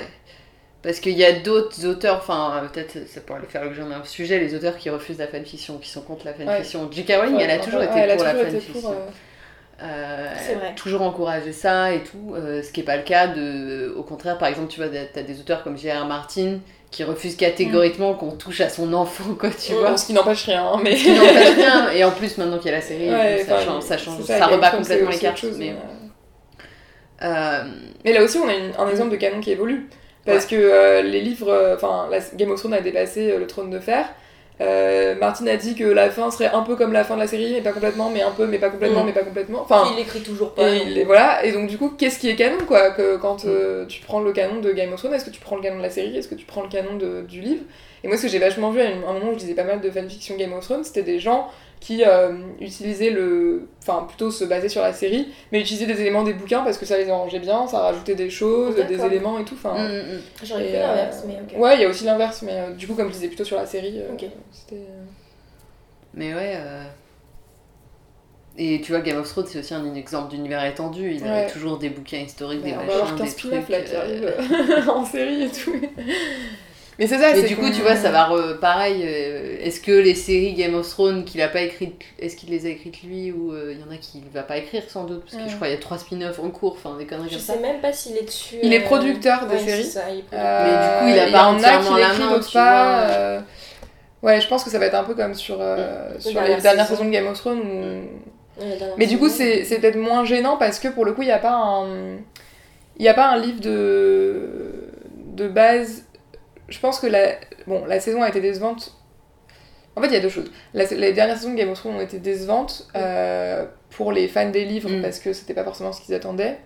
Mais je pense aussi que les scénaristes n'ayant plus euh, un bouquin sur lequel se baser, et d'ailleurs on voit la même chose avec les Mm. animaux fantastiques, ça n'a plus de sens. Oui. Enfin, il y a un manque de cohérence scé- scénaristique euh, qui va pas du tout parce que, bah, en fait, euh, quand t'as un bouquin avec un univers bien établi, avec plein de détails et tout, que tu utiliseras pas tout dans la série, mais au Mm. moins t'as une cohérence, Mm. je pense que c'est plus facile d'adapter ça euh, Mm, en scénario. Et les animaux fantastiques, euh, enfin, je trouve que dans le 2, ça sent quoi. Il y a... C'était c'est la catastrophe, J'ai eu du mal à comprendre parfois. Ouais, c'est ça, c'est pas clair. Des euh, scènes partout. Et qui des personnages éclatés, mais pas dans, le- enfin, pas dans le bon sens, quoi. Pas le, le récit choral bien foutu et tout. Non, juste, tu ne comprends pas l'enchaînement des scènes. Et, euh, et peut-être que le fait de plus avoir un matériau de base sur lequel. Ouais. Enfin, qu'on adapte, quoi, c'est peut-être plus difficile pour certains, je sais pas. Clairement. Mm. Mais. euh, Et c'est marrant, moi je connais pas trop le, fa- le, le fandom Star Trek, mais Star Trek c'est quand même. Oui. Historiquement, c'est quand même le premier fandom. Enfin, c'est là où la fanfiction est apparue dans les années 70, dans les. Enfin, apparu. Enfin, apparu, pas apparu, mais c'est vraiment ce qui a lancé la fanfiction, quoi, en tant que tel. Et, euh, et c'est pareil, aujourd'hui, on se retrouve avec euh, des séries spin-off, euh, des films euh, qui sont liés à la série d'origine. Enfin, je sais pas, Star Trek, il y a je sais pas combien de. L'univers est de plus en plus étendu et je crois que ça s'arrête pas en plus. Enfin, enfin, je connais pas trop l'univers, peut-être Ouais. qu'on fasse un, un épisode spécial avec un, un fan Un de Star Trek. spécial. Ouais, Ouais, on prend un expert. hein, euh, Moi j'écoute, hein, c'est tout. c'est ça. Après aussi, c'est vrai que, tu vois, par exemple, l'univers de Harry Potter, il se prête bien à écrire des histoires dans le même univers, euh, avec les mêmes personnages, etc. Mais sans avoir les personnages principaux. Ouais, alors que, je sais pas, il y a d'autres fandoms où il y a beaucoup plus d'univers alternatifs, j'ai l'impression, tu. Oui, vois. vrai. Mais on en a déjà parlé, Ouais, je crois. Je, on- reboucle un peu sur le même truc. Mais parce que je pensais à l'attaque des titans, en fait, qui est un, un manga et un animé. Et, euh, et alors, j'avais. Alors, j'ai pas lu énormément de fanfiction, j'ai plus lu des fancomics. Parce qu'il y y a aussi le- il y a l'écrit, puis il y a le- les gens qui font des fancomics. Et. euh, alors il y a du missing moment, genre euh, qu'est-ce qui se passe pour les machins quand on les voit pas et tout, mais il y a aussi pas mal de euh, ouais d'univers alternatifs où tu gardes juste les relations entre les personnages Ouais, et tu- tu, tu transposes dans reste, un ouais. autre euh, dans un autre truc. Pour poursuivre et peut-être euh, terminer bientôt ce sujet du canon, euh, Sophie, tu nous as préparé une petite chronique sur euh, comment on concilie le canon et un chip qui n'est pas canon. Donc un chip, c'est les personnages qu'on veut voir Mettre ensemble. ensemble, et se bisouiller, et se faire des bisous. ah bon? Se faire des bisous à des endroits stratégiques. Ça, on a dit que c'était l'épisode 2 de notre podcast. Allez, vas-y Sophie. Alors, disclaimer, je ne sais pas si j'ai trouvé une réponse à cette question euh, pour le titre de ma chronique. On verra ce que ça donne. La romance a toujours été le point central de mes fanfictions, autant celles que je lisais que celles que j'écrivais. La romance a toujours été ma motivation en termes de consommation de fanfiction, et c'était pour moi une manière d'assouvir la réalisation d'un chip qui tardait à venir dans l'œuvre originelle, ou alors quasi impossible. Je dis quasi puisque j'ai toujours mis un point d'honneur à glaner par-ci par-là des morceaux, des indices, des détails légitimant mon chip. Non pas pour donner tout pouvoir à l'auteur ou à l'autrice, mais plutôt pour challenger mon imagination. Une fanfiction de romance qui ne se base pas sur le canon est pour moi trop facile en termes d'écriture. Par facilité, j'entends par là qu'elle ne s'appuie pas suffisamment sur les éléments qu'on nous offre pour faire l'effort d'être réaliste, et c'est ce que je recherche quand je désire concrétiser mon chip par l'écriture. que le résultat final soit plausible. C'est pour ça que je suis facilement stricte sur mes critères de lecture. Soit je lis une fanfiction qui respecte le canon jusqu'à un certain tome ou à un certain épisode, dans ces cas-là j'accepte une suite alternative mais respectant quand même une base bien établie, bien développée. Soit je lis une fanfiction qui ne se passe pas à l'époque des 7 tomes d'Harry Potter par exemple, ou pour d'autres œuvres qui ont une ellipse, un vide temporel, ce qui me permet d'apprécier la créativité mise en œuvre pour raconter la romance du couple que je ship, tout en faisant attention aux détails du canon qui sont disséminés un peu partout pour montrer que leur relation en question tient debout. Si je suis tatillonne sur ces deux points, c'est parce que je considère qu'une fiction respectant minutieusement le canon a plus de chances d'avoir bien cerné la psychologie de ses personnages, puisqu'elle tient compte de leurs expériences et évolutions au fur et à mesure des tomes et des épisodes. Ce qui me permet d'avoir l'assurance de ne pas être déçue sur la fiabilité de ce que je lis. En gros, si je suis autant attachée au canon quand je lis de la romance, c'est parce qu'il m'aide à ne pas décrocher l'univers. Il m'empêche de me sentir hors de l'œuvre et il me permet aussi de me replonger totalement dans l'univers.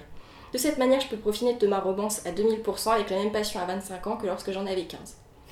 Quand j'ai écrit Les années de la terreur, rendre crédible la relation James-Lily a tout de même été ardu. J'ai adoré utiliser les toutes petites informations à leur sujet pour les concrétiser à travers l'écriture. J'ai même incorporé des flashbacks de l'adolescence de Rogue qu'on connaît grâce au tome 7, au dialogue près. C'est cette rigueur qui m'a permis d'aboutir à la fanfiction Jilly que j'idéalisais. Pourtant, à côté, j'ai rapidement senti que j'avais un trop plein d'idées les concernant ainsi que pour les couples annexes. Et pour tout faire tenir dans mon histoire, je devais faire des entorses afin de prolonger le plaisir d'écrire cette histoire et donc toutes les scènes que je leur associais.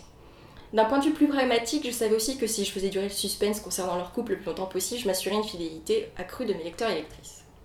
C'est donc pour cela que James et Lily ne terminent pas en couple au début de leur septième année comme c'est censé être le cas, mais à la fin de la septième année. C'est ce qui m'a assuré 105 chapitres de suspense et une écriture sur deux ans. Ce n'était donc pas particulièrement facile comme choix. Au contraire, le résultat final était plus difficile car plus long et fastidieux. Par contre, mon imagination de lectrice a pris le dessus. J'ai vu dans la fanfiction une manière de faire vivre mon chip comme je l'entendais, avec les limites temporelles que je lui imposais, c'est-à-dire faire durer le plus longtemps possible. Ce que j'apprécie toujours autant à 25 ans que lorsque j'en avais 15. Voilà. C'est cool. Ah ouais, c'est cool. c'est marrant d'en savoir plus sur ton processus créatif. Euh, Et eh bah oui. De ta fanfiction que. qui n'a jamais été terminée. Oui, mais que j'ai lu quoi. Donc, euh, tu l'as lu? Bah oui. Mais tu l'as lu jusqu'au bout? Non, je crois pas. Ah bah... 105 chapitres. Euh. Non, mais même moi, hein, je la relis, il y a des moments, il y a des 10, 15 chapitres, je fais ça, ça on aurait pu gommer. Hein. il y a des longueurs, c'est. Bref. Voilà. Non, mais je suis d'accord. Euh, enfin, je, je, recherche aussi un peu ça euh, maintenant. Mm. dans le, la psychologie des personnages, la manière dont il est construit, enfin tout ce que tu as évoqué, notamment dans la première partie. Et c'était quelque chose que je cherchais pas du tout avant, et euh, parce que j'ai relu, il y avait pas longtemps d'ailleurs, des vieilles fanfictions que j'aimais mm. beaucoup. Alors que je savais qu'elles étaient pas très bien écrites, etc. Mais bon, je me disais, bah, c'est pas grave, enfin, c'est pas grave, je vais passer au-delà de genre, euh, c'est écrit par quelqu'un qui a 16 ans, tu vois. Et euh, je vais juste essayer de me replonger dans ce truc-là et de revoir ce que j'avais aimé. Mais enfin, il y, en a plein où genre j'arrive plus à me mettre dedans parce que ça part beaucoup trop loin et que ça n'a vraiment rien à voir. Enfin, il y a juste les noms et oui le passé, mais euh, on a l'impression que c'est pas exploité comme il faut, qu'il n'y a pas les bonnes conséquences sur les personnages et sur leur psychologie et mm. tout. Et euh, du coup, ça me frustre vachement. Bah oui, je comprends. Mais en même temps, euh, ce que je cherchais, c'était vraiment ouais, la concrétisation du chip et au final, peu importe comment, pourquoi, avec quel bah, enjeu, quoi, ça, tu vois. Enfin, c'était comment et pourquoi pour arriver au chip, tu vois. Ouais, c'était juste le chip. Mais donc, et, c'est pour ça que j'étais frustrée quand t'avais des fanfictions où au bout de 6 chapitres, t'avais le chip. Parce que non, pour moi, fallait. Ah oui, il fallait quand même un petit peu de Mais parce que c'était comment et pourquoi? Et une fois que t'arrives au truc, souvent je finissais même pas la fanfiction. Je disais. Euh, c'est pour ça que moi, ça met 105 chapitres. Alors, moi, j'aime bien euh, qu'il y ait quelque chose après, une fois que le chip s'est concrétisé, que ça continue. Mais par contre, c'est vrai qu'il y a beaucoup de fanfictions qui tiennent pas trop la route là-dessus. Ou. Euh, t'as tout le, le, slow burn qui marche vachement bien et tout, et puis en fait, une fois que le couple est ensemble, bah notamment à l'époque où je lisais euh, du James Lily, enfin, ça partait tout le temps en cacahuète. Moi, j'admets mes faiblesses, j'attends ces 5 chapitres, puis après, t'en as un autre, et un autre, et c'est fini.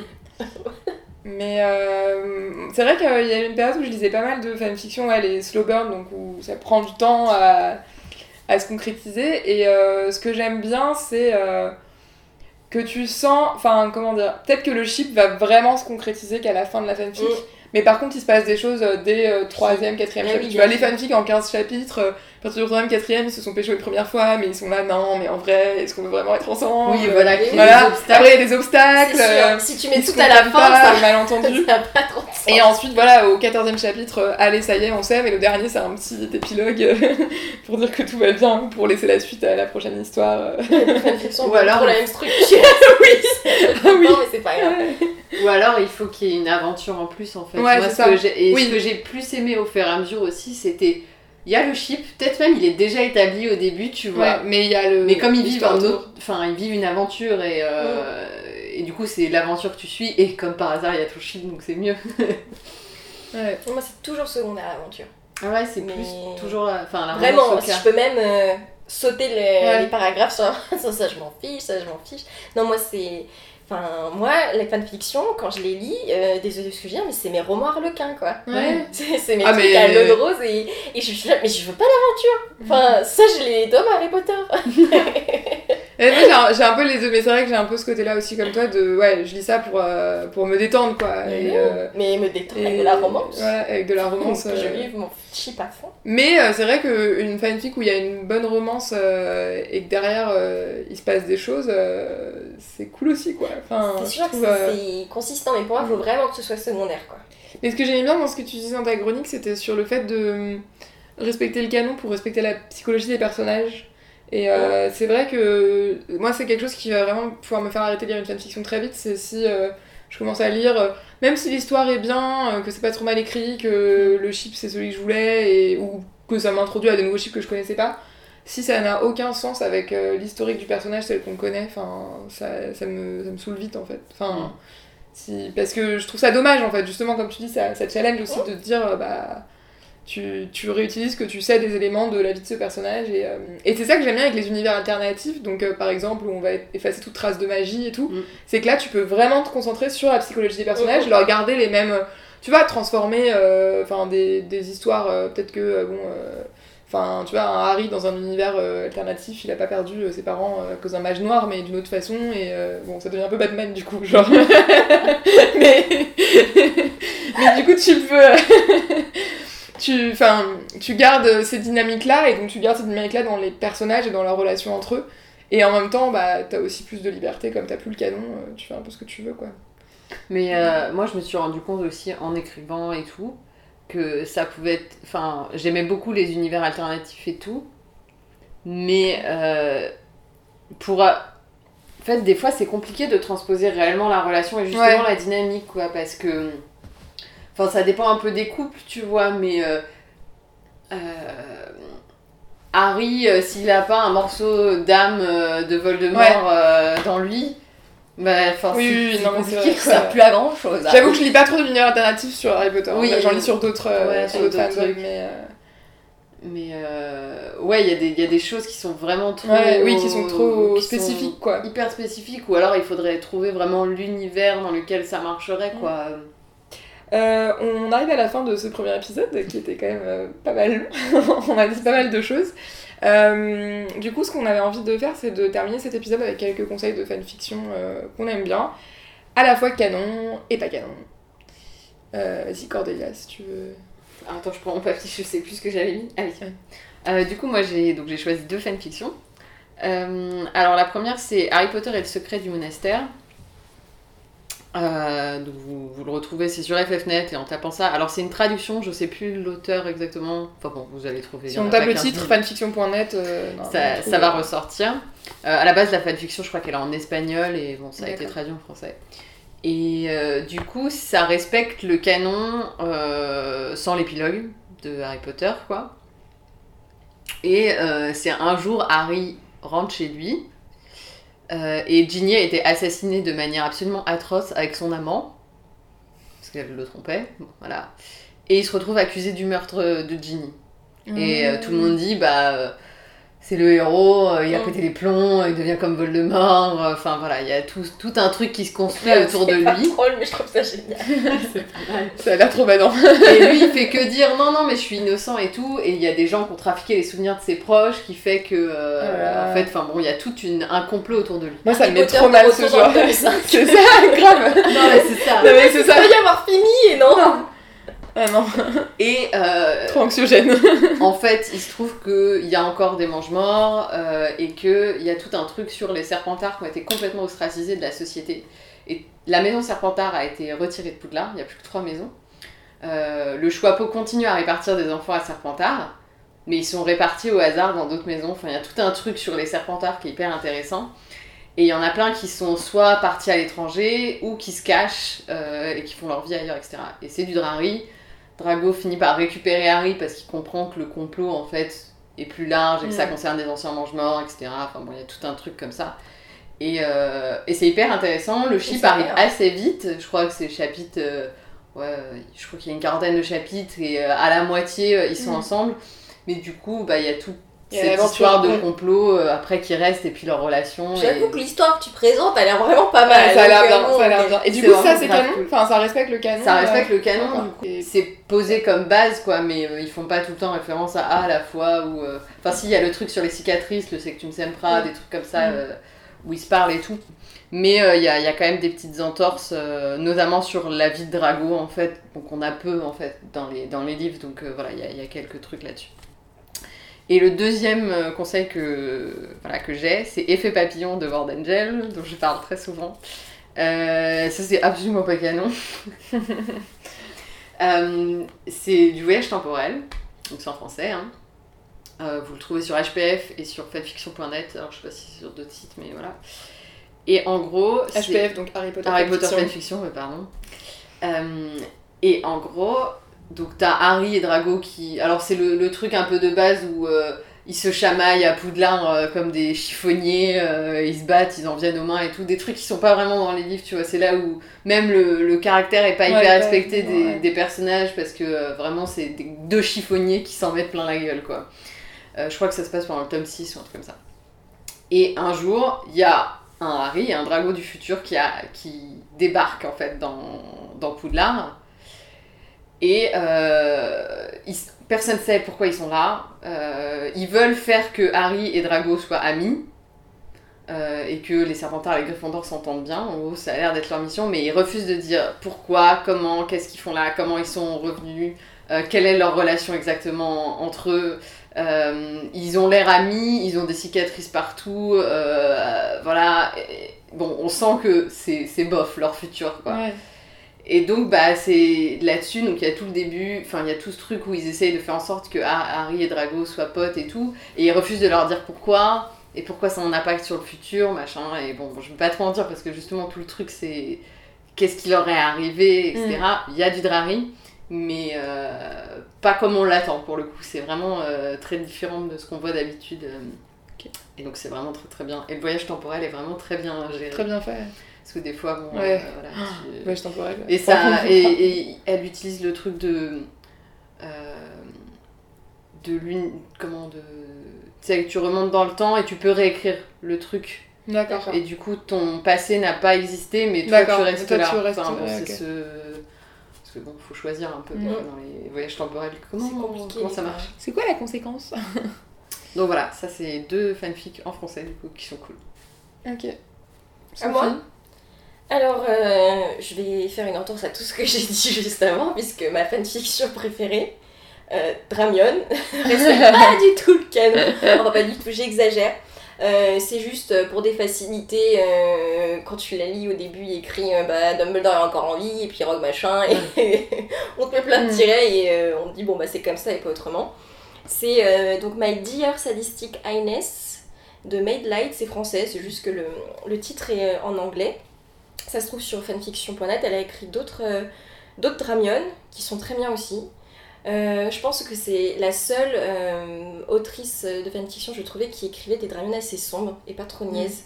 Mm. Où t'as vraiment Drago qui est euh, bah, ce mec hyper sarcastique, alors qui pour le coup là est pas que ça, il est, il est sadique en vrai, il est vraiment hyper sombre.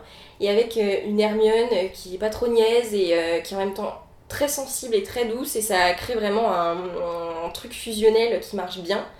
Et bon, qui se joue beaucoup sur un, un rapport de force, voilà, enfin, c'est- il y a un truc clairement toxique, mais tu le sens. Mm. Et, euh, et c'est super bien écrit. Et donc celle-ci, ça se passe, euh, enfin bah ils sont préfets en chef et puis ils sont dans un appart euh, qui partagent et qu'est-ce que tu veux que je te dise? Donc voilà, et nous Dumbledore encore vu, en gros on a enlevé tous les trucs un peu, euh, un peu négatifs, Mm. Euh, mais ce qui se passe c'est que euh, il y, a, y a Harry et Ron qui ont aucun intérêt pour Hermione, euh, qui... euh, parce que voilà, enfin ils ont... Harry c'est le héros, ils ont, ils ont réussi euh, tout ce qu'ils avaient à faire et enfin lui il a sa meuf et puis Ron a sa meuf et Hermione bah, c'est la seule à être là et à être pas très heureuse et puis euh, donc il vit, elle vit dans, ce, dans cet appart des préfets en chef avec, euh, avec Drago qui lui fait la misère et en fait elle a plus ses deux amis à qui parler puisqu'ils Mm. ils ont leur meuf et qui sont juste deux mecs débiles qui pensent qu'avec leur... et voilà, qui font leur vie de leur côté hyper égoïste et, euh, et en fait elle rentre dans une espèce de de, de, bah, de- d'échange avec Drago qui est euh, hyper malsain et euh, c'est magnifiquement bien écrit et je pense que c'est ça qui, qui sauve le fait que ce soit pas un- du canon et il y a une alchimie qui est incroyable et, euh, et par contre il y a pas longtemps je l'ai relu justement alors je, la trouve toujours aussi bien, bien, bien racontée mais c'est quand même hyper toxique quoi c'est Ouais. un truc bah déjà le nom et euh, C'est fait pour quoi. Ouais. c'est il y a des moments je me suis Et dit, c'est Waouh. dénoncé la toxicité du truc? Enfin, c'est pointé du doigt ou c'est toi tu le vois avec tes yeux de personne euh, un peu éduquée à ça? Parce que je trouve qu'il y a ces questions-là aussi. Il y a des fanfictions qui racontent des histoires toxiques, Mais mais, au moins c'est pointé. dans notre deuxième épisode, si Ouais. on parle de, de Ouais. cul et de relations, on pourrait en discuter de ça. Alors non, parce qu'en plus, alors, cette autrice, elle a écrit une autre fanfiction qui est qui se termine, il me semble, mais d'une manière euh, hyper négative, où pour le coup, t'es là, en fait, ça te... Ouais. T'es à fond dans le truc et au dernier moment, tu te prends une claque, tu fais « Ah ouais, c'est vraiment toxique et t'es pas bien », tu vois, tu te fais...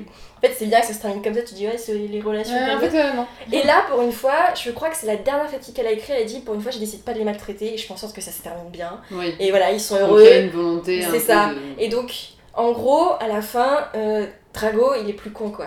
Il Mm. se rachète.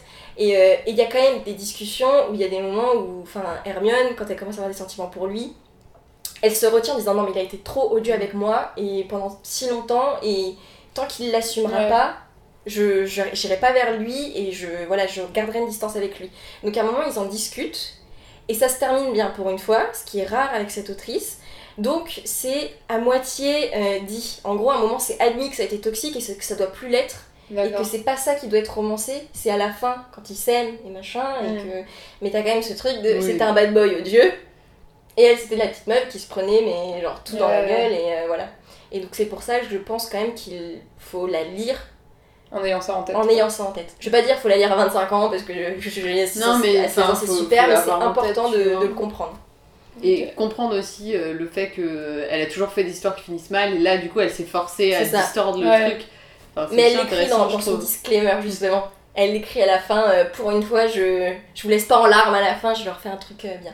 Et il me semble qu'elle avait déjà écrit une première version de cette histoire qu'elle avait euh, effacée pour la réécrire en entier et où elle était revenue un peu sur ça. Et donc voilà, donc il y a celle-ci. Et l'autre, alors qui respecte le, ca- le canon, mais c'est jusqu'à un certain épisode, c'est bah, une fanfiction sur, sur Beth et, et Rio de Good Girls, qui se trouve sur, euh, sur je sais pas comment on dit, Archive of Our Own, je crois que c'est ça. C'est difficile à dire. AO3 Ouais, à O3. AO3, si, si vous êtes des professionnels de ce site. Euh, donc euh, c'est une série, euh, c'est deux personnages de Good Girls et en gros euh, si vous suivez cette, euh, cette série, vous avez, enfin dès la première saison tu sens qu'il y a une alchimie entre Beth et Rio même si c'est c'est pas trop dit, qui à la base devait pas exister, ils se sont rendu compte que les acteurs quand ils Mm. tournaient certaines scènes, les réels ils ont fait ah ouais il y a un truc donc on va pousser et tout. Et euh, il y a un épisode où en fait il y a, il y, a, y a Bess qui, qui balance les clés à la gueule de Rio et qui dit de se barrer. Et, euh, et euh, en gros ça part de cette idée quand elle lui a dit de se barrer, et ben qu'est-ce qui se passe s'il revient six mois plus tard et euh, qu'est-ce qui se Ah, passe pas entre eux. Ouais, Et euh, donc ça crée une ellipse, en plus je crois qu'à ce moment-là les épisodes d'après n'étaient pas encore sortis. d'accord. Et, euh, et donc tu les suis. Ce qui est assez extraordinaire avec cette, cette fanfiction, c'est que donc, le personnage de, de Rio est joué par Manny Montana. Et il a un accent latino hyper, hyper un peu gangster et très marqué. Et c'est l'une des seules fanfictions euh, donc, que j'ai lues qui arrive à bien retranscrire à l'écrit son ton hyper nonchalant et traînant avec euh, des mots familiers. Ouais, En gros, quand tu le lis, t'as l'impression d'entendre Montana la qui voix, parle. c'est pas mal ça. Et il a une voix que j'adore. Alors, euh, Geoffroy dit tout le temps, non, sa voix elle est nulle et tout, machin. Il est juste jaloux de Manu Montana. Mais c'est vraiment hyper agréable et c'est la seule fanfiction que j'ai trouvée. Et donc ça s'appelle comment? Ça s'appelle Crash Course in Polite. Mmh, On mettra mal. le lien. euh. C'est On ça. mettra les liens. euh.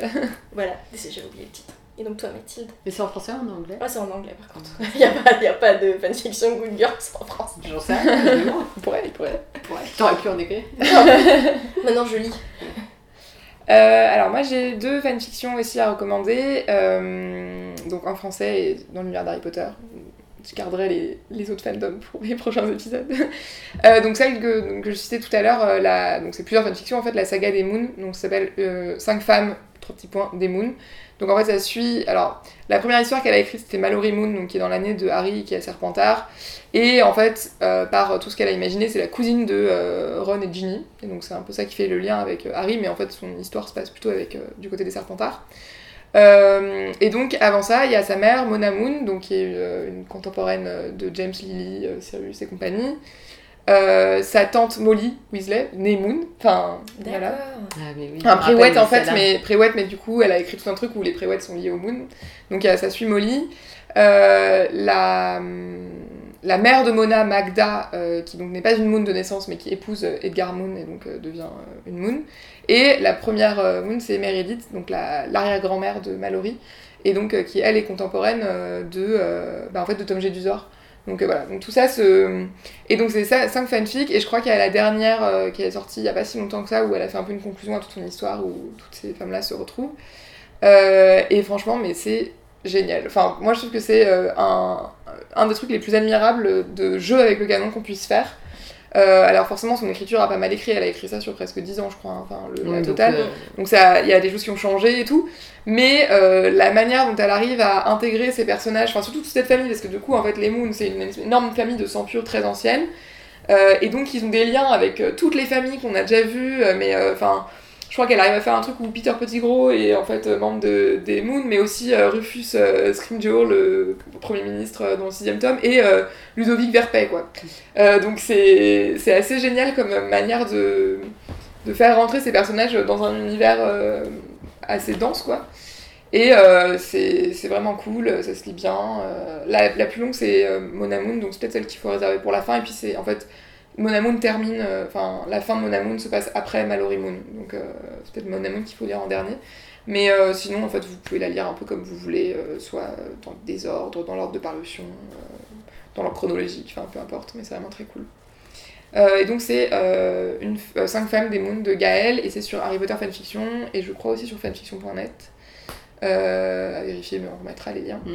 Euh, et l'autre c'est euh, Résistant, ça s'appelle, de Edwige67. Et euh, ça fait longtemps que je l'ai pas lu, mais j'aime beaucoup, j'aimais beaucoup cette fanfic. En fait, c'est euh, en 28 chapitres euh, la septième année à Poudlard, vue par ceux qui y sont restés. Donc, qu'est-ce qui se passe à Poudlard pour les gens de. Mais pas. Enfin, il n'y a pas que. Il y a aussi des membres de l'ordre du Phénix et tout. Enfin, en fait, c'est tous les résistants qui résistent à l'année de terreur sous Voldemort. Et ça commence. Le premier chapitre, c'est Lavande, le dernier, c'est Neville. Chaque chapitre a le point de vue d'un personnage. Et ça suit leur évolution pendant un an. De comment ils survivent bah, dans un, enfin, alors que les Némoldus sont pourchassés, euh, que Poudlard euh, c'est devenu la zone où ils finissent tous par devoir aller se planquer. Donc ça raconte aussi l'armée de Dumbledore qui résiste à, à Poudlard, comment ils finissent par euh, tous euh, atterrir dans la salle sur demande. Et ça respecte complètement le canon, je crois, enfin dans mon souvenir. Et en même temps, bah, du coup, typiquement, on a pris des personnages dont on sait pas grand chose et on a complètement étendu l'univers, quoi. Et c'est vraiment, ça se lit hyper bien et c'est vraiment cool. Donc voilà. Euh, bah on termine là-dessus. Est-ce que Ouais, vous bah avez oui. un petit truc à, à dire pour... euh, Ah oui, si, il y avait juste un truc euh, qu'on voulait rajouter. C'était le... J'ai découvert ça il y a pas longtemps, le site américain Sci-Fi, qui est un site, un média dédié à la pop culture, qui a une rubrique fanfiction, dont on mettra le lien aussi. Et en fait, ils font des recommandations de fanfiction, je crois, hebdomadaires, sur différents fandoms. Donc voilà, si vous en avez, vous avez le seum de nous avoir écouté parler de Harry Potter pendant une heure et demie, Vous pouvez vous en aurez d'autres. Et ben on se retrouvera pour euh, un prochain épisode qui parlera de cul. et de romance, mais surtout de cul. Merci à toutes et à tous d'avoir écouté le premier épisode de notre podcast Disclaimer. Pour suivre les prochains numéros, n'hésitez pas à vous abonner et à nous suivre sur nos réseaux sociaux pour connaître toute son actualité.